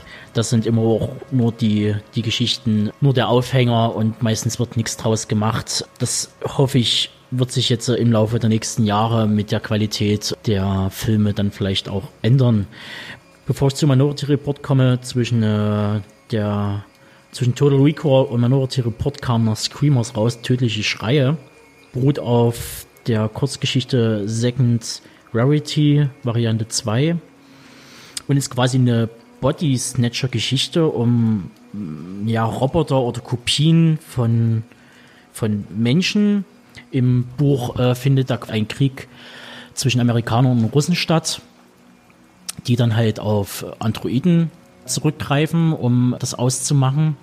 Und die menschliche Enklave seitens der UN äh, ist auf dem Mond verbannt und hart dort außen auf dem Planeten wird quasi so lange gekämpft mit Androiden und noch ein Restbestand an Menschen, bis dort unten alle Verhältnisse geklärt sind, wer gewonnen hat. Und es ist dann mittlerweile schon ein Kampf Roboter gegen Menschen. Die Roboter haben die Macht übernommen und infiltrieren die, wollen die Menschheit quasi auslöschen oder austauschen gegen sich selbst. Und das kommt dann am Ende des Buches kommt es zu einem großen Kampf. Und in einer Kompanie sind zwei Leute, die Seite an Seite kämpfen. Einer wird verletzt, der andere, dem geht's wesentlich besser. Und äh, es gibt ein Rettungsschiff in Richtung Mond, in Richtung UN-Enklave. Und es hat aber leider nur einen Sitz. Also wird ausgeknobelt. Man schickt dann den etwas besser äh, gestellten nach oben, der etwas fitter ist, wegen der langen Reise und, und der andere, der zurückbleibt, der kriegt dann mit so, dass sein Kompagnon ja auch doch ein Roboter war, aber zu spät und der wird jetzt dort hochgeschickt und man muss dazu sagen, die Enklave ist komplett androidenfrei und jetzt geht er dort hoch und wird wahrscheinlich alles komplett ändern und dort noch den letzten Teil der Menschheit auslöschen. Es gibt davon auch eine Fortsetzung, die Dick geschrieben hat, mit dem Kampf in der Enklave und die Menschheit kann ihn für sich entscheiden und kann zu Terra, zur Erde wieder zurückkehren. Der Film hat leider auch eben Action draus gemacht. Das Drehbuch stammt von Dan O'Bannon.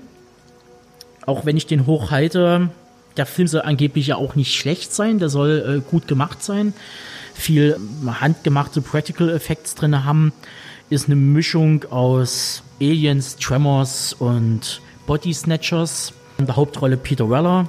Gedreht hat den Christian Duquet. Der hat äh, The Art of War gemacht und Scanners 2. Also er kommt quasi schon so ein bisschen vom Fach, ist aber jetzt in den letzten Jahren auch verschwunden. Ist halt nicht gerade hat nicht sehr viel positiven Eindruck hinterlassen, dann wahrscheinlich doch mit seiner Vita. Ist halt wirklich ein Actionfilm draus gemacht worden. Interessant bei Screamers, bei dem Film ist eben die Parallele zu Peter Weller, wenn man jetzt sagt, man ist im, im Dick Expanded Universe und hat, ähm, hat Verhoeven mit Total Recall. Äh, der hatte ja eben auch schon Peter Weller in Robocop. Und dann kann man eben diesen, diesen weiten Kreis jetzt cineastisch schließen und kann sagen, Peter Weller trat dann doch auch in einer Philip K. Dick-Verfilmung nochmal an. Benedikt sagt uns auch mal interessant ist, dass ständig auch geraucht wird. Das hast du auch in einer Kurzgeschichte. Da geht es um Zigarettensorten noch und nöcher. Geben Sie mir eine Zigarette hier, geben Sie mir eine da, geben Sie mir endlich mal wieder eine amerikanische Sorte, die habe ich schon lange nicht mehr geraucht. Das ist auch was, was gut zu Peter Weller passt, weil er auch dieses einerseits drahtige, schon auch athletische, aber doch schon so sehr hagere Typ irgendwie verkörpert. Man kennt ihn auch aus Naked Lunch, wo er durch eine durchzieht nach der anderen. Also das mit dem Rauchen, dieser schon eher ja, dunkle, dreckige, dystopische Look, ähm, da passt Peter Weller auch gut rein. Und ähm, ja, schaut euch den Film an, er ist, er ist interessant zu sehen. Er ist jetzt nicht das dick Meisterwerk, aber interessant. Die Kurzgeschichte ist bestimmt ein Meisterwerk. Ob man das jetzt vom Film sagen kann, das sei jetzt dahingestellt. Das muss jeder für sich selbst feststellen. Kommen wir zu Minority Report. Das, was da gezeigt wird, worum es geht, dieses Pre-Crime, das ist ja mittlerweile Realität geworden. In den Staaten drüben wird das jetzt äh, schon vermehrt, was ja quasi aus diesem Profiling sich äh, weiterentwickelt hat. Mittlerweile Polizeistationen schon anfangen feststellen können durch Voranalyse, äh, ob irgendwo Konfliktherde entstehen und wie man das umgehen kann. Und Was halt lustig ist, dem ich den jetzt auch schon mal wieder gesehen hatte, du hast eine voll technisierte Welt, du hast Fahrzeuge da drin rumfahren, die sehr an Blade Runner erinnern, also gerade an diese Konzeptzeichnungen, die es leider ja nicht in die Umsetzung geschafft hatten. Und dann siehst du halt diese Precox, diese drei, äh, naja, Wesen, die diese Vision haben. Im Buch äh, hat ja jeder der Precox eine andere Vision. Im Film haben sie es ja genau andersrum gemacht. Da haben zwei die gleiche und äh, die Dame fällt da raus, Agatha, die fällt raus, die hat eine eigene und die werden dann, die, die losen dann aus mit Holzmurmeln. Das finde ich dann irgendwie äh, einen lustigen Aspekt. Also ich habe mich dann immer gefragt, so wie viele tausend Holzkugeln wurden da jetzt schon geformt, gemacht und äh, eingebrannt, die kannst du ja nie wieder verwenden. Ist ein bisschen, also, finde ich ein bisschen schräg, also so einen fieschen Apparat da zu haben und dann wird es einfach bloß lang, wenn man dann einfach nur einen Zettel ausdrucken könnte. Das wäre irgendwo schonender für die Umwelt. Sei es drum. Ja, es gibt natürlich etliche Unterschiede zu der Kurzgeschichte genannt sein. Auf jeden Fall, dass halt die Precox im, in der Kurzgeschichte anders heißen als äh, in der Verfilmung. Ebenso, dass Enderton, der Hauptdarsteller, die Figur, die von Tom Cruise gespielt wird, im Film nach dem Kidnapping seines Sohnes zu Pre-Crime gekommen ist. Im Buch aber schon dort schon lange ist. Also es da quasi kein Auslöser äh, gab dafür, dort äh, hingehen zu müssen. Genauso geht halt zum Beispiel Enderton mit seiner Frau ins Exil auf eine Kolonie in einem fernen Sternsystem. Das hat man halt im Film gar nicht drinne. Warum man das rausgenommen hat, wahrscheinlich um das Pacing beizubehalten, um das äh, so straff wie möglich zu halten, damit es nicht völlig ausufert und man dann dreieinhalb Stunden äh, bekommt. Es schloss sich dann nochmal später eine TV-Serie an, die auch mit von Spielberg äh, mitproduziert wurde, also von Amplin. Und die wurde dann von Paramount und Fox, die wurde dann aber eingestellt. Eigentlich sollte sie 13 Folgen kriegen, dann haben sie doch bloß noch 10 gemacht. Die spielt auch elf Jahre nach dem Film. Lustigerweise hat man halt natürlich kein Geld gehabt für die Serie.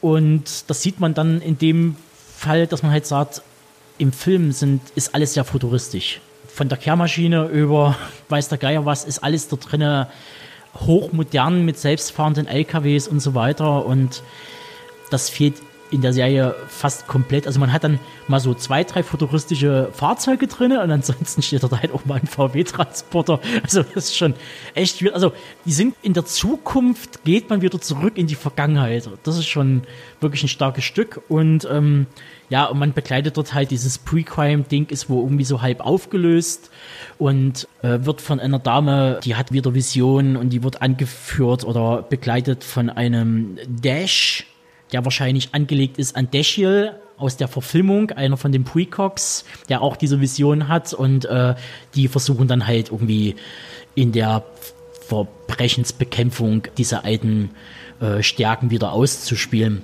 Ja, hat halt leider semi-gut funktioniert. Spielberg ist ja immer jemand, der gern herangezogen wird, um ähm, clevere, visionäre Science-Fiction-Stoffe, zum Beispiel Kubricks AI, einen ganz großen Stil auf die Leinwand zu bannen, der sich eben auch mit äh, Konzeptkünstlern hinsetzt, die äh, neue Welten kreieren können. Und das ist ihm in Minority Report in dem Film doch sehr gelungen, also diese Welt eben einzigartig darzustellen. Man kann schon sagen, so wie Scott es damals in Blade Runner gemacht hat, so äh, schafft äh, Spielberg dieses ähm, Dick-Universum für Minority Report auf die große Leinwand in Minority Report. Zeitgleich gelingt ihm ähm, der doch sehr äh, komprimierte Aufbau der Geschichte, denn wir dürfen nicht vergessen, Dicks Kurzgeschichten äh, entstanden viele in den 50er Jahren, alle relativ gedrückt zwischen 53 und, und 57, in der Hochphase des Kalten Krieges, ne, was Tobi am Anfang auch schon in seinem Feature angesprochen hat, ähm, dass Dick unter zunehmender Paranoia litt. Damals war auch die Hochphase der Paranoia des Kalten Krieges und sehr viele soziopolitische Aspekte in seine Geschichten eingebaut hat. Die Geschichten, mit Ausnahme von Screamers, den wir jetzt hatten, der, die geht wirklich über 60 Seiten, das ist eine relativ lange Kurzgeschichte, gehen immer so um die 15 bis 25 Seiten, sind relativ dicht und kompakt und handeln im Kern um Agenturen, um äh, geheime Organisationen, die Geheimnisse vertuschen wollen. Und einer, der eben draufkommt. Äh, ähm, Protagonisten, die vorgestellt werden, so eben auch Anderton in, bei Pre-Crime, der im Rahmen der ähm, Anweisungen handelt und äh, Intrigen aufdeckt. Es ist eigentlich eine typische Noir-Geschichte, so wie man es aus der Detektivgeschichte kennt. Also auch hier würde die Wurzeln zu Dicks Paranoia und Detektivgeschichten, die im Grundaufbau auch in Blade Runner zu erkennen waren. Minority Report, der Film, geht eben ästhetisch so weit, dass er sagt, ich stülpe nicht nur die Ästhetik drüber und mache was Großes, Pompöses draus, sondern erzähl was mit der Optik.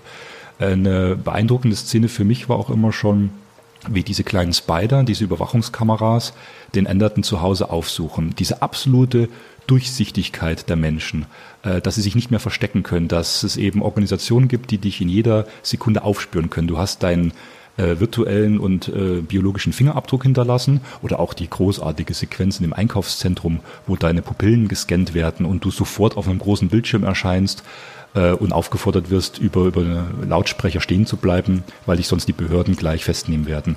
Also diese Transparenz in Minority Report, die auch der Geschichte entstammt, finde ich unglaublich äh, wichtig für die Gegenwart, weil immer mehr geht ja über Spracherkennung, über, über Augenscanner. Ähm, das, das haben wir in unseren digitalen Endgeräten drin und ähm, ich sage immer wieder, die Menschen suchen sich ihr Schicksal selber aus. Äh, du kannst dich überall durch deine künstliche oder reale äh, Fingerabdruck-ID ausweisen und kannst dein, ähm, ja, kannst deinen Abdruck eben in digitalen Medien hinterlassen. Das ist auch ein Thema, was Minority Report anspricht. Genau, du hast das jetzt aktuell in China. Gerade mit diesem Bewertungssystem, was die chinesische Regierung eingeführt hat, wo jetzt äh, Biometrik-Scanner, Gesichtsscanner eingeschalten werden, äh, eine tierische Videoüberwachung stattfindet, wo du halt Punktesysteme sammeln sollst. Also wir sind jetzt genau das, was in Minority Report gezeigt wird, mit rein theoretisch kann man das jetzt noch weiterspielen, das wird auch irgendwann kommen mit dem, dass du erkannt wirst und dir wird halt dann eben die passende Werbung eingespielt, äh, für, für dich äh, persönlich zutreffend.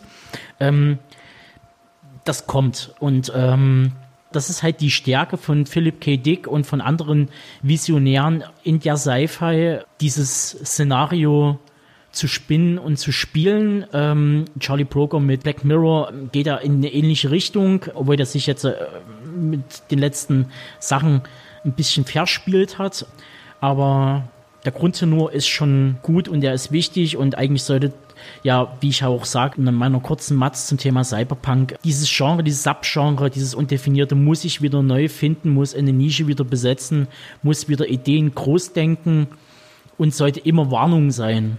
Und ich wollte noch was zu Steven Spielberg sagen, weil ähm, ich ihn ja schon immer kritisch äh, beäugt habe, auch wenn er äh, wegweisende und wichtige Filme äh, erschaffen hat, äh, die für die Genres beispiellos waren, wie eben Der Weiße Hai oder Unheimliche Begegnung. Man darf diesen Mann nicht unterschätzen, aber es gibt auch einen ganz klaren Bruch in seiner Karriere und der entsteht äh, zwischen äh, The Lost World Jurassic Park 97, diesem ja mehr oder weniger notdürftigen Sequel zu seinem bis dato damals erfolgreichsten Film, äh, und dann der Soldat James Ryan. Also er hat Ende der 90er auch, finde ich, moralisch, äh, wenn man diesen Ton so beschreiben kann bei Spielberg, weil er schon immer so dieser eher freundliche und äh, mit diesem kindlichen Blick dieses ähm, Suburbia-Kino äh, für, für die kleinen Kinderaugen groß auf die Leinwand gebracht hat, relativ desillusorische Filme gedreht. Also Soldat James Ryan könnte bitterer nicht sein. Und Schindlers Liste kam natürlich im, im äh, klar im Zeitraum von 93 parallel zu Jurassic Park raus. Also da entdeckt man den Hybrid Spielberg im selben Kinojahr. Aber es geht dann doch tendenziell ab Ende der 90er in diese eher düstere Richtung. Und da spielt Minority Report 2002 äh, völlig mit rein. Es geht dann eigentlich auch weiter, diese Cruise-Kollaboration äh, von Howard G. Wells Krieg der Welten 2005, der ist auch unglaublich bitter in einzelnen Einstellungen. Und dieses ähm, Düstere ist mir auch aufgefallen in der Endeinstellung von Minority Report. Damals im Kino habe ich mich gefragt, warum so lange dieser Abspann hinterherläuft, während wir die Kamera ewig wegfährt und man eigentlich nichts mehr sieht, also keine handelnden Figuren, sondern halt Landschaft. Und ähm, es war auch der Hinweis von einem ähm, Freund damals in der Schule, als wir eben Tarkovsky geguckt haben. Und wenn man jetzt mal Stalker, den wir schon angesprochen hatten, in der Blade Runner 2049 Ästhetik mal weglässt und guckt sich mal Solaris an, diesen wegweisenden Film von 72, In Solaris gibt es die Schlusseinstellung, dass der ähm, Kosmonaut denkt, er ist bei seiner Mission glücklich, vollendet und hat seine Liebe wiedergefunden und sein Leben. Und die Kamera fährt zurück und in der damaligen Technik halt noch, was halt damals möglich war, zeigt äh, eine isolierte Insel, dass äh, die, die mitten im, im Nebel und auf dem Mond von Solaris existiert. Also er ist quasi gefangen mit seiner, Klammer auf, in der Vorstellung existierenden Fragezeichen Liebe auf einer isolierten Insel inmitten dieses Kosmos Solaris. Das ist das Schlussbild von Solaris. Die Kamera fährt weg und man hat einen isolierten Kreis. Genau dasselbe entsteht bei Minority Report, wenn die Precogs scheinbar ihrem Happy End zugeführt werden. Das wird auch er erzählt und äh, nebenher, zu den Nebenfiguren noch so berichtet. Äh, ihnen geht's jetzt gut. Sie werden an einen Ort gebracht, wo sie sich zurückziehen können, wo sie Erholung finden können, wo sie Bücher lesen können. Das wird alles relativ warm und schön ausgeleuchtet. Und dann fährt die Kamera zurück und man stellt fest, das ist genau dieselbe isolierte Insel wie in Solaris und außenrum fahren Überwachungs-, Containerschiffe und Helikopter fliegen da weg und zwischen diesen Wolkenschwaden, wo dann eben auch äh, based on the Short Story bei Philip K. Dick, also wird auch diese Beziehung zu Tarkovsky und zu Dick hergestellt, zum großen ähm, Science-Fiction-Kino, fand ich das schon ein relativ mutiges Ende. Ne? Zeigt das also diesen, dieses, dieses vermeintliche Happy End, was gar keins ist, sondern dass der Überwachungsstaat nach wie vor existiert, dass die gefangen sind in ihrer scheinbaren Freiheit und äh, absolut isoliert gehalten werden vom Rest der Menschheit deckt sich eins zu eins mit der Paranoia von Dick, fand ich äh, beim zweiten, dritten Mal gucken sehr, sehr mutig und dass er so umgesetzt hat. Dick hätte auch seine wahre Freude gehabt an der Dark City-Verfilmung. Weil da ist kleine ganze Stadt eine Insel, die durch den Weltraum schwebt und äh, unvermeidlich ist. Also man kann dort dran nichts drehen. Das ist, man ist in einer Illusion gefangen. Wenn wir bei großen Effekten und revolutionär und äh, großen Utopien sind, dann sind wir natürlich auch bei Hochstaplern. Und äh, da kommen wir zu einer 2001 Verfilmung des gleichnamigen Stoffes, äh, Imposter. Und da kann Stefan etwas mehr, weniger vielleicht zum, zum Film, aber mehr zur Kurzgeschichte sagen. Äh, zu Imposter aus dem Jahr 2002 möchte ich eigentlich jetzt äh, wenig zum Film sagen, der von Gary Flater gedreht wurde und ähm, Gary Sinise, Madeleine Stowe und Vincent D'Onofrio an der Seite sieht. Es ist, äh, muss man ehrlich sagen, äh, eher einer der unbekannteren David, äh, Philip K. Dick Verfilmungen. Interessant ist, dass David Twory äh, mit am Drehbuch beteiligt war. David Twory kennen wir ja von Pitch Black. Das ist auch ein Experte für düstere dystopische Stoffe. Mir ist eigentlich eher wichtiger, hier mal auf die Kurzgeschichte einzugehen. Die geht knackige 20 Seiten und äh, die drei vielleicht grundlegenden Elemente einer Philip K. Dick Story kurz mal zu erwähnen. Äh, wie ich vorhin schon angesprochen hatte, beginnen äh, Dicks Geschichten immer relativ äh, gesetzt und geerdet äh, quasi aus einem Normalleben heraus. Der Leser und Zuschauer in dem Fall im Film kann sich sehr gut mit den Figuren identifizieren. Wir sehen Mann und Frau beim Frühstück, wie sie sich unterhalten. Und der Mann erzählt seiner Frau von einem Projekt, äh, das ja eigentlich jetzt kurz im Endstadium ist und er jetzt aber erstmal Urlaub braucht und meint, er hätte genügend gemacht für die Arbeit.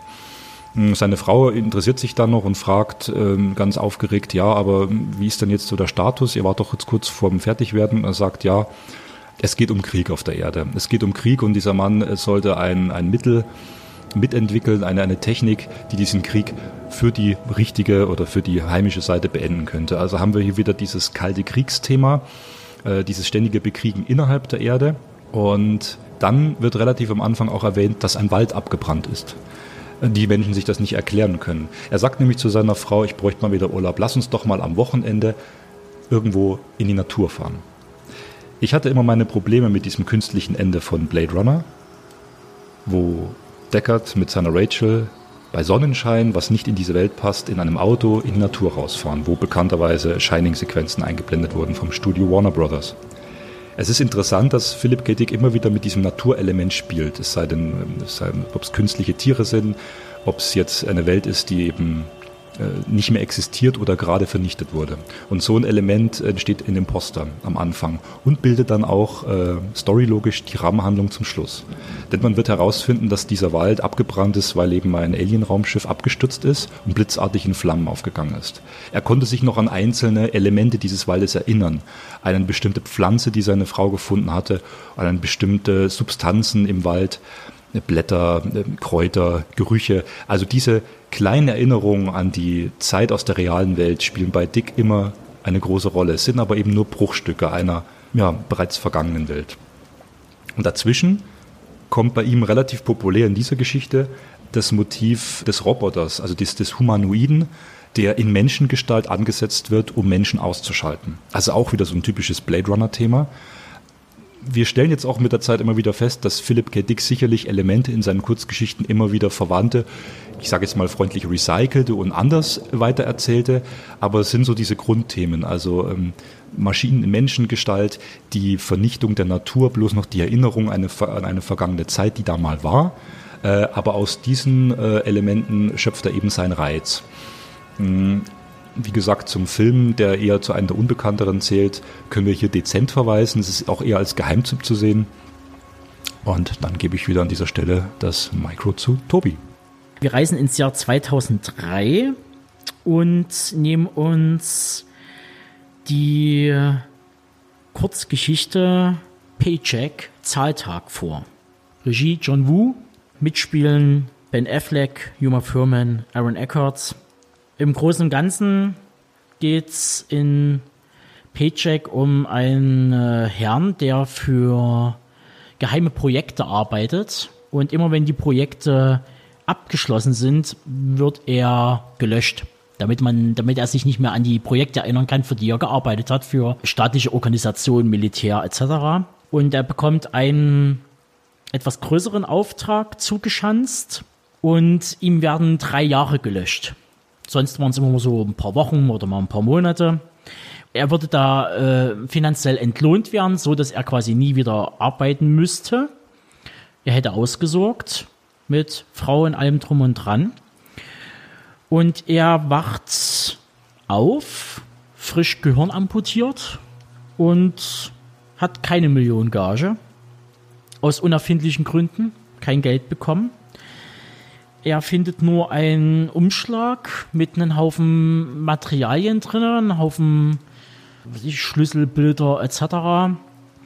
Und muss Anhaltspunkte finden, was jetzt in den letzten drei Jahren passiert ist mit seinem Leben, warum er nicht reich aus der ganzen Geschichte rausgegangen ist und er muss quasi drei Jahre rekonstruieren. Das ist äh, im Großen und Ganzen die Geschichte dahinter, ein Puzzlespiel die Hauptmotive der Erinnerungen, die wir in, in Blade Runner schon angesprochen hatten, äh, welche Erinnerungen sind künstlich, welche sind implementiert, äh, welche sind falsch oder spielen sich dann in Selbstständigkeit im Kopf des Protagonisten ab, sind sehr verdichtet in Paycheck zu finden und zeigen wieder, dass man aus dieser Aussichtslosigkeit des Protagonisten, mit dem der Zuschauer ja mitfiebert, man will, man ist ja bei ihm und man will ja, dass er diesen Fall löst, äh, unglaublich publikumswirksame Mittel sind, um den Zuschauer zu fesseln.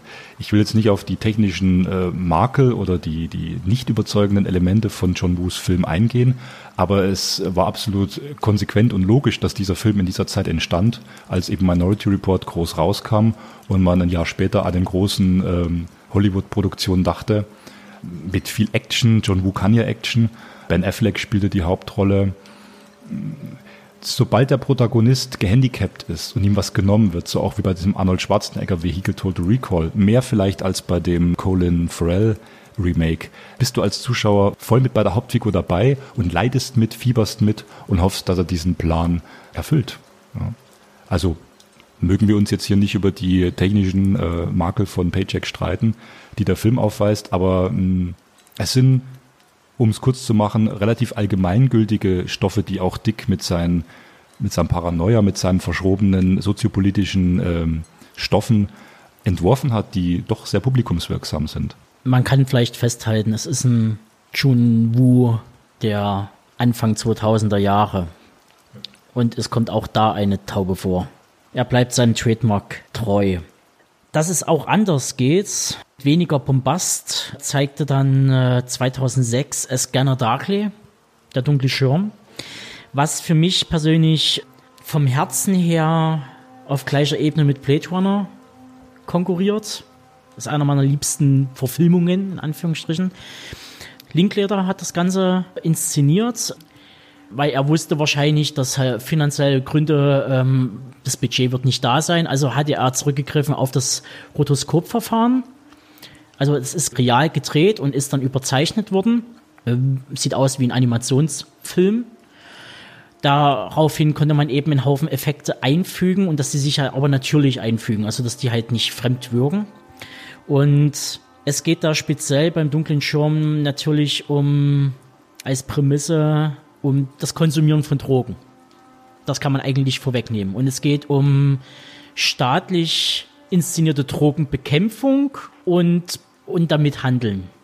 Äh, wir begleiten Keanu Reeves und Robert Downey Jr., das sind eigentlich die zwei Hauptpersonen in dem ganzen Spiel, nebst noch diversen anderen wie Woody Harrison und so. Keanu Reeves spielt einen staatlichen Agenten, der bei äh, Seminaren auftritt und immer undercover ist. Er hat eine, eine quasi eine Haube auf, ähnlich wie Rorschach, die permanent Gesichter von anderen Menschen zeigt. Das ist erstmal ein ziemlich cooler Aspekt. Also dem wird sämtliche Identität genommen, damit man seine reale nicht feststellen kann und er immer als Agent arbeiten kann und nicht äh, rangezogen wird.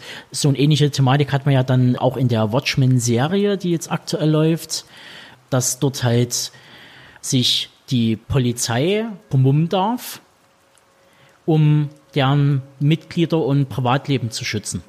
Und dieser kommt dann irgendwann mal im Laufe des Films dahinter, dass die Drogenkriminalität, die er bekämpft, eine, es geht um eine spezielle Droge, die äh, Bewusstseinserweitern und äh, Visionen hervorbringt, vom Staat hergestellt wird. Der Staat bringt lieber eine Droge im Umlauf, die er selber kontrollieren kann, bekämpfen kann, im Notfall medienwirksam und aber eigentlich äh, auf den Markt schmeißt, weil er davon lebt. Und äh, Robert Downey Jr. ist halt einer dieser Konsumenten, der halt äh, ein Autor ist und äh, ganz heftige Visionen hat. Also der Film hat wirklich einen bleibenden Eindruck hinterlassen, ist toll umgesetzt. Also die Verfilmung war richtig, richtig gut. Ja, kommen wir zu einem Film nur ganz kurz. Next mit Nicolas Cage, Regie Lee Tamahori.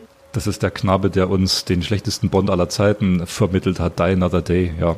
Und den Thriller auf Messerschneider. Das sollte jetzt nicht böse klingen. Auf Messerschneider ist ein guter Film und auch ähm, die letzte Kriegerin, das ist ein neuseeländischer Regisseur. Es sind gute Filme, ist, äh, Tabahori ist ein Regisseur, der gut und originell durchgestartet ist und dann verheizt wurde oder sich verheizen ließ.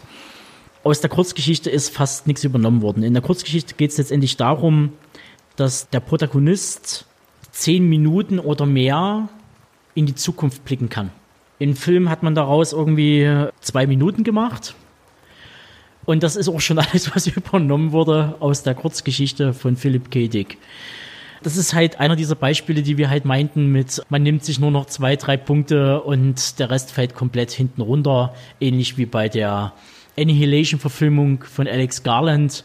Das Buch, davon wurden ja 90 Prozent komplett rausgestrichen. Das ist ganz toller Kniff. Wer das Buch nie kennt, wer die Geschichte nie kennt, der wird wahrscheinlich einen soliden Action-Thriller sehen mit Nicolas Cage, einen passenden, so um die 2007 äh, rum, äh, ja, was er halt da damals schon so gemacht hat.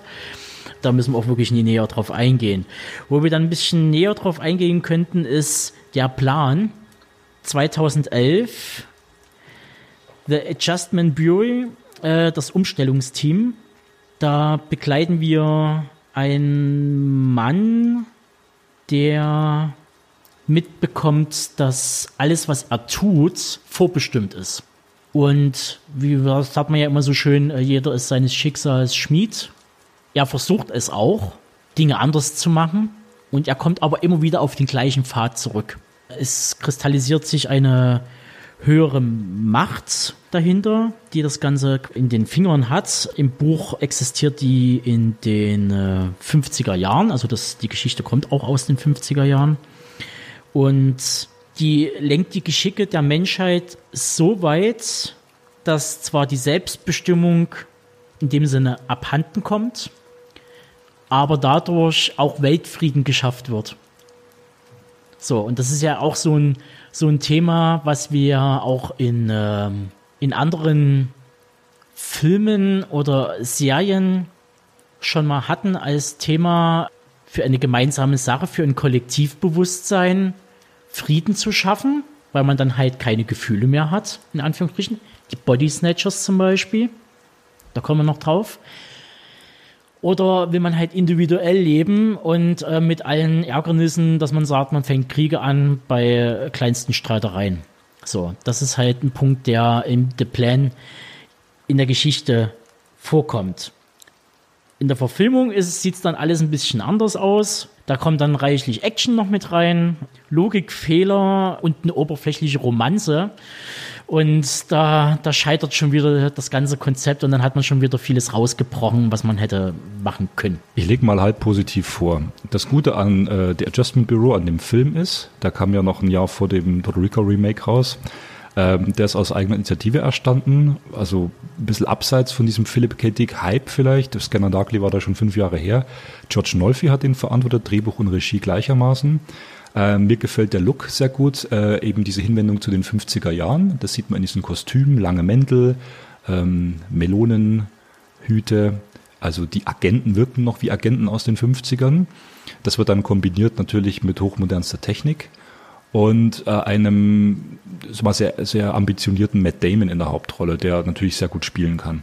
Ähnlich wie John Anderton in Minority Report ist hier der David Norris, so heißt die von Matt Damon gespielte Figur, durch Zufall gelangter Blick in die eigene Zukunft, das passiert ja auch Anderton, und sieht, was passieren wird und beschließt aus Menschlichkeit, aus tiefster Menschlichkeit, diese Vorsehung selbst in die Hand zu nehmen, so wie der Mensch halt ist. Deckt sich da also schon von der, von der Grundmotivation stark mit der Verfilmung von Minority Report. Wie gesagt, der Look diese, dieser Hinwendung äh, zu diesen 50er Jahren und äh, du sagtest Action, es kommt schon Action vor. Er spielt auch stark mit Realitätsänderungen und visualisiert das räumlich. Also hier werden ja Räume durchschritten, die dann wieder in andere Räume führen, die vorher schon mal da waren oder eben verändert werden. Also dieses, ähm, dieses Gehirnlabyrinth wird hier visualisiert. Was ich relativ spannend fand und was ich in der Zeit relativ gut mit Inception denkt, dass, äh, dass man ein äh, Gehirnlabyrinth eben visualisiert und im eigenen Geist umherirrt. Ich lese mal vom Backcover der DVD vor, was ich dann schon wieder echt schwierig finde. Wenn die TV Movie damals als Werbeslogan sagt, Bornstar Matt Damon als sanfter Held in einem hochromantischen Film. Da frage ich mich, was hat das mit Philipp K. Zu tun? Nämlich nichts. Der Film wurde einfach in meinen Augen blöd vermarktet. Äh, die Romanze, hast du recht, zieht auch nicht so richtig. Da kannst du doch mehr dazu sagen. Äh, er wurde halt eben vermarktet als spannender, romantischer Thriller, den man sich gut zu Hause anschauen kann.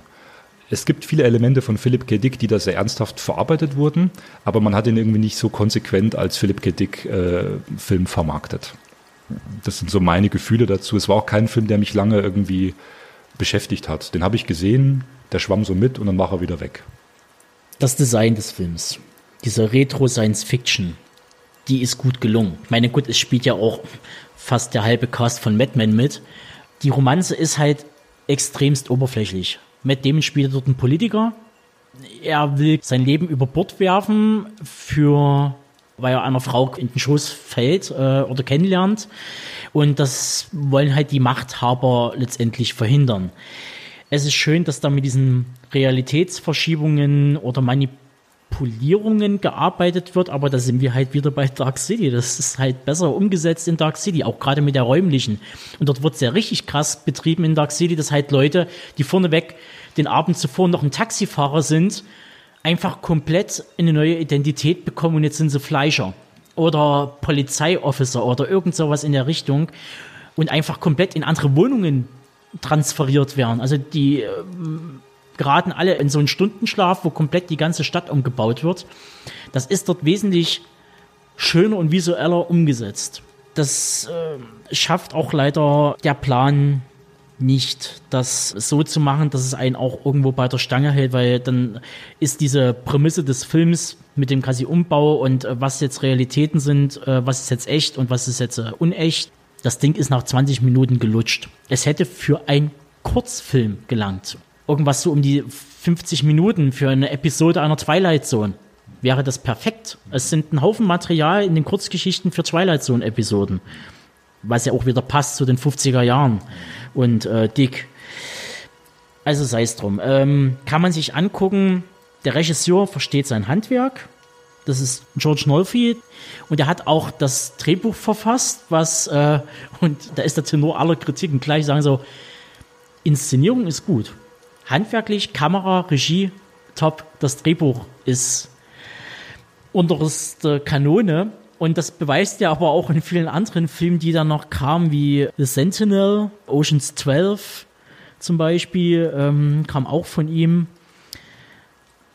Das erschwächelt halt und äh, das merkt man. Also der sollte davon die Finger lassen und der hat auch spektral diesen Science-Fiction-Actioner rausgehauen, der im Giftschrank gelandet ist und eigentlich im Kino kommen sollte und den hat dann Netflix für Apple und ein Ei erworben, wie viele andere Sachen bei Paramount. Äh, die haben ja da irgendwie einen Deal für die Resteverwertung. Ähm, ja, wir kommen weiter zum nächsten. Total Recall, wie würde jetzt ja rein theoretisch kommen in der Filmografie. Den haben wir ja aber gerade schon durch. Eins fällt mir noch ein, was das Remake Total Recall tatsächlich viel stärker am Buch, also an der Kurzgeschichte orientiert als die Verhoeven-Fassung, nämlich die Darstellung der Welt, nämlich diese Kolonialisierung. Es gibt eine Welt, die äh, Europa entspricht, also der, der britischen Kolonie. Und dann, das ist ja das System in Total Recall in dem Remake, durch den Erdkern hindurch äh, das Shuttle fährt und an der anderen Seite der Welt wieder rauskommt, nämlich der Kolonie, die an Australien angelehnt ist. Und diese Grundidee, auch mit diesem Shuttle durch den Erdkern, das war was, was in Dicks Kurzgeschichte entstanden ist, wo Verhoeven gesagt hat, ich visualisiere aber lieber das in der Kurzgeschichte eher äh, imaginierte äh, äh, Odyssee zum Mars und hat sich darauf konzentriert. Das sind vielleicht noch interessante Parallelen zur Kurzgeschichte, ähm, die man erwähnen sollte, ja. Ja, und dann kommen wir jetzt zu den zwei letzten Adaptionen. Einer der wichtigsten Romane Philip K. Dicks, nebst Blade Runner oder Joe Android Dreams of Electric Sheep. Ähm, Man in the High Castle, das Orakel vom Berg, hat es mittlerweile auf vier Staffeln geschafft über Amazon. Die Kritiken für die erste Staffel waren fast durchweg positiv. Es hält sich auch immer noch eine, eine, eine große Anhängerschaft, die die Serie positiv bewerten. Mich hat die Serie leider verloren. Das liegt aber äh, an vielerlei Gründen. Zum einen ein Roman von 240 Seiten auf vier Staffeln aufzublasen ist, ähm, das stößt mir immer ein bisschen auf. Zum anderen ist hier natürlich die Prämisse oder ähm, das Konzept hinter Men in the High Castle ist ja letztendlich das, dass sich die, äh, die Achsenmächte, also das Dritte Reich, im Schulterschluss die Japaner die Welt aufteilen. In der Serie baut man das halt aus. Was positiv zu vermerken ist bei der Serie, dass man merkt, dass halt dieser Widerstand, der resultiert, weil man halt Dinge findet, die daran erinnern, dass scheinbar aber eigentlich die Amerikaner den äh, Weltkrieg entscheidend für sich gewonnen haben, also die Alliierten und die Nazis zurückgeschlagen haben. Scheinbar obsolet geworden ist und man jetzt versucht, die eigene Vergangenheit wieder zu rekonstruieren, um die Nazis und die Japaner aus dem Land zu werfen. Dieser Widerstand ist ja eigentlich in dem Sinne zum Scheitern verurteilt, weil sich zu wenig daran erinnern. Und daran zu arbeiten, dieses Kollektivbewusstsein wieder umzukehren und diese Manipulation, die scheinbar stattgefunden hat durch die Nazis, das ist nett. Das wird dann auch Jetzt tue ich mal kurz einen Spoiler rausgeben für 30 Sekunden. Spoilerwarnung, wer die Serie nämlich noch nie gesehen hat und unbedingt sehen möchte. Es geht ja hier um Parallelwelten. Das heißt, es existiert so wie wir es kennen und es existiert das Man in the High Castle Konzept. Und das kommt dann am Ende der vierten Staffel quasi raus, dass dann halt so ein Sphärentor existiert äh, und die Nazis daran gearbeitet haben. Das habe ich persönlich in den letzten Jahren aber schon besser gesehen. Aus dem einfachen Grunde, die Nazis stehen immer für das ultimativ Böse, ist aber für mich nicht mehr zeitgemäß. Heutzutage zeitgemäß ist ja der Islam und da würde ich persönlich die Lektüre von äh, Matt Ruffs Roman Mirage euch ans Herz legen. Das ist etwas zeitaktueller als so ein altes Konzept aus den 60er Jahren von Philip K. Dick. Wir kommen zur letzten Adaption und das ist Philip K. Dicks Electric Dreams, eine britische Fernsehserie, zehnteilig, beruht abgeschlossen äh, jede Episode auf einer Kurzgeschichte, speziell aus den 50er Jahren, die zwischen 53 und 55 rauskam. Der Stefan kann da noch etwas mehr zu sagen. Ich möchte kurz mal aufzählen, auf welchen Kurzgeschichten diese 2017 äh, entstandene Fernsehserie basiert. Äh, von Channel 4 und Sony produziert, ähm, gibt es zehn Episoden. Na, es wird das eine lange Staffel gewertet. Und zwar haben wir als erste The Hoodmaker, dann äh, Der unmögliche Planet, das ist auch der Name der Kurzgeschichtensammlung, die bei mir liegt, also Impossible Planet. Dann haben wir The Commuter, also nicht der Liam Neeson-Film, sondern die Kurzgeschichte von Dick. Dann als viertes Crazy Diamond. Äh, dann haben wir Real Life. Und dann Menschlich ist, die berühmte Kurzgeschichte von Dick, die auch in den 50ern entstanden ist. Human Is als sechste Episode. Äh, die siebte Episode heißt Kill All Others. Die achte Episode heißt Autofag. Die neunte heißt Safe and Sound. Da spielt Juno Temple mit, die kennt man auch. Und die letzte Episode mit Greg Kinnear aus dem Bond-Film, der Agent, das Vaterding, The Father Thing, auch eine der berühmtesten Episoden. Es sind ähm, drei, vier sehr berühmte Episoden dabei und doch auch äh, hat man sich bewusst an unbekanntere Geschichten äh, gewendet, die bisher nicht verfilmt wurden. Das erstmal zur Auflistung dazu.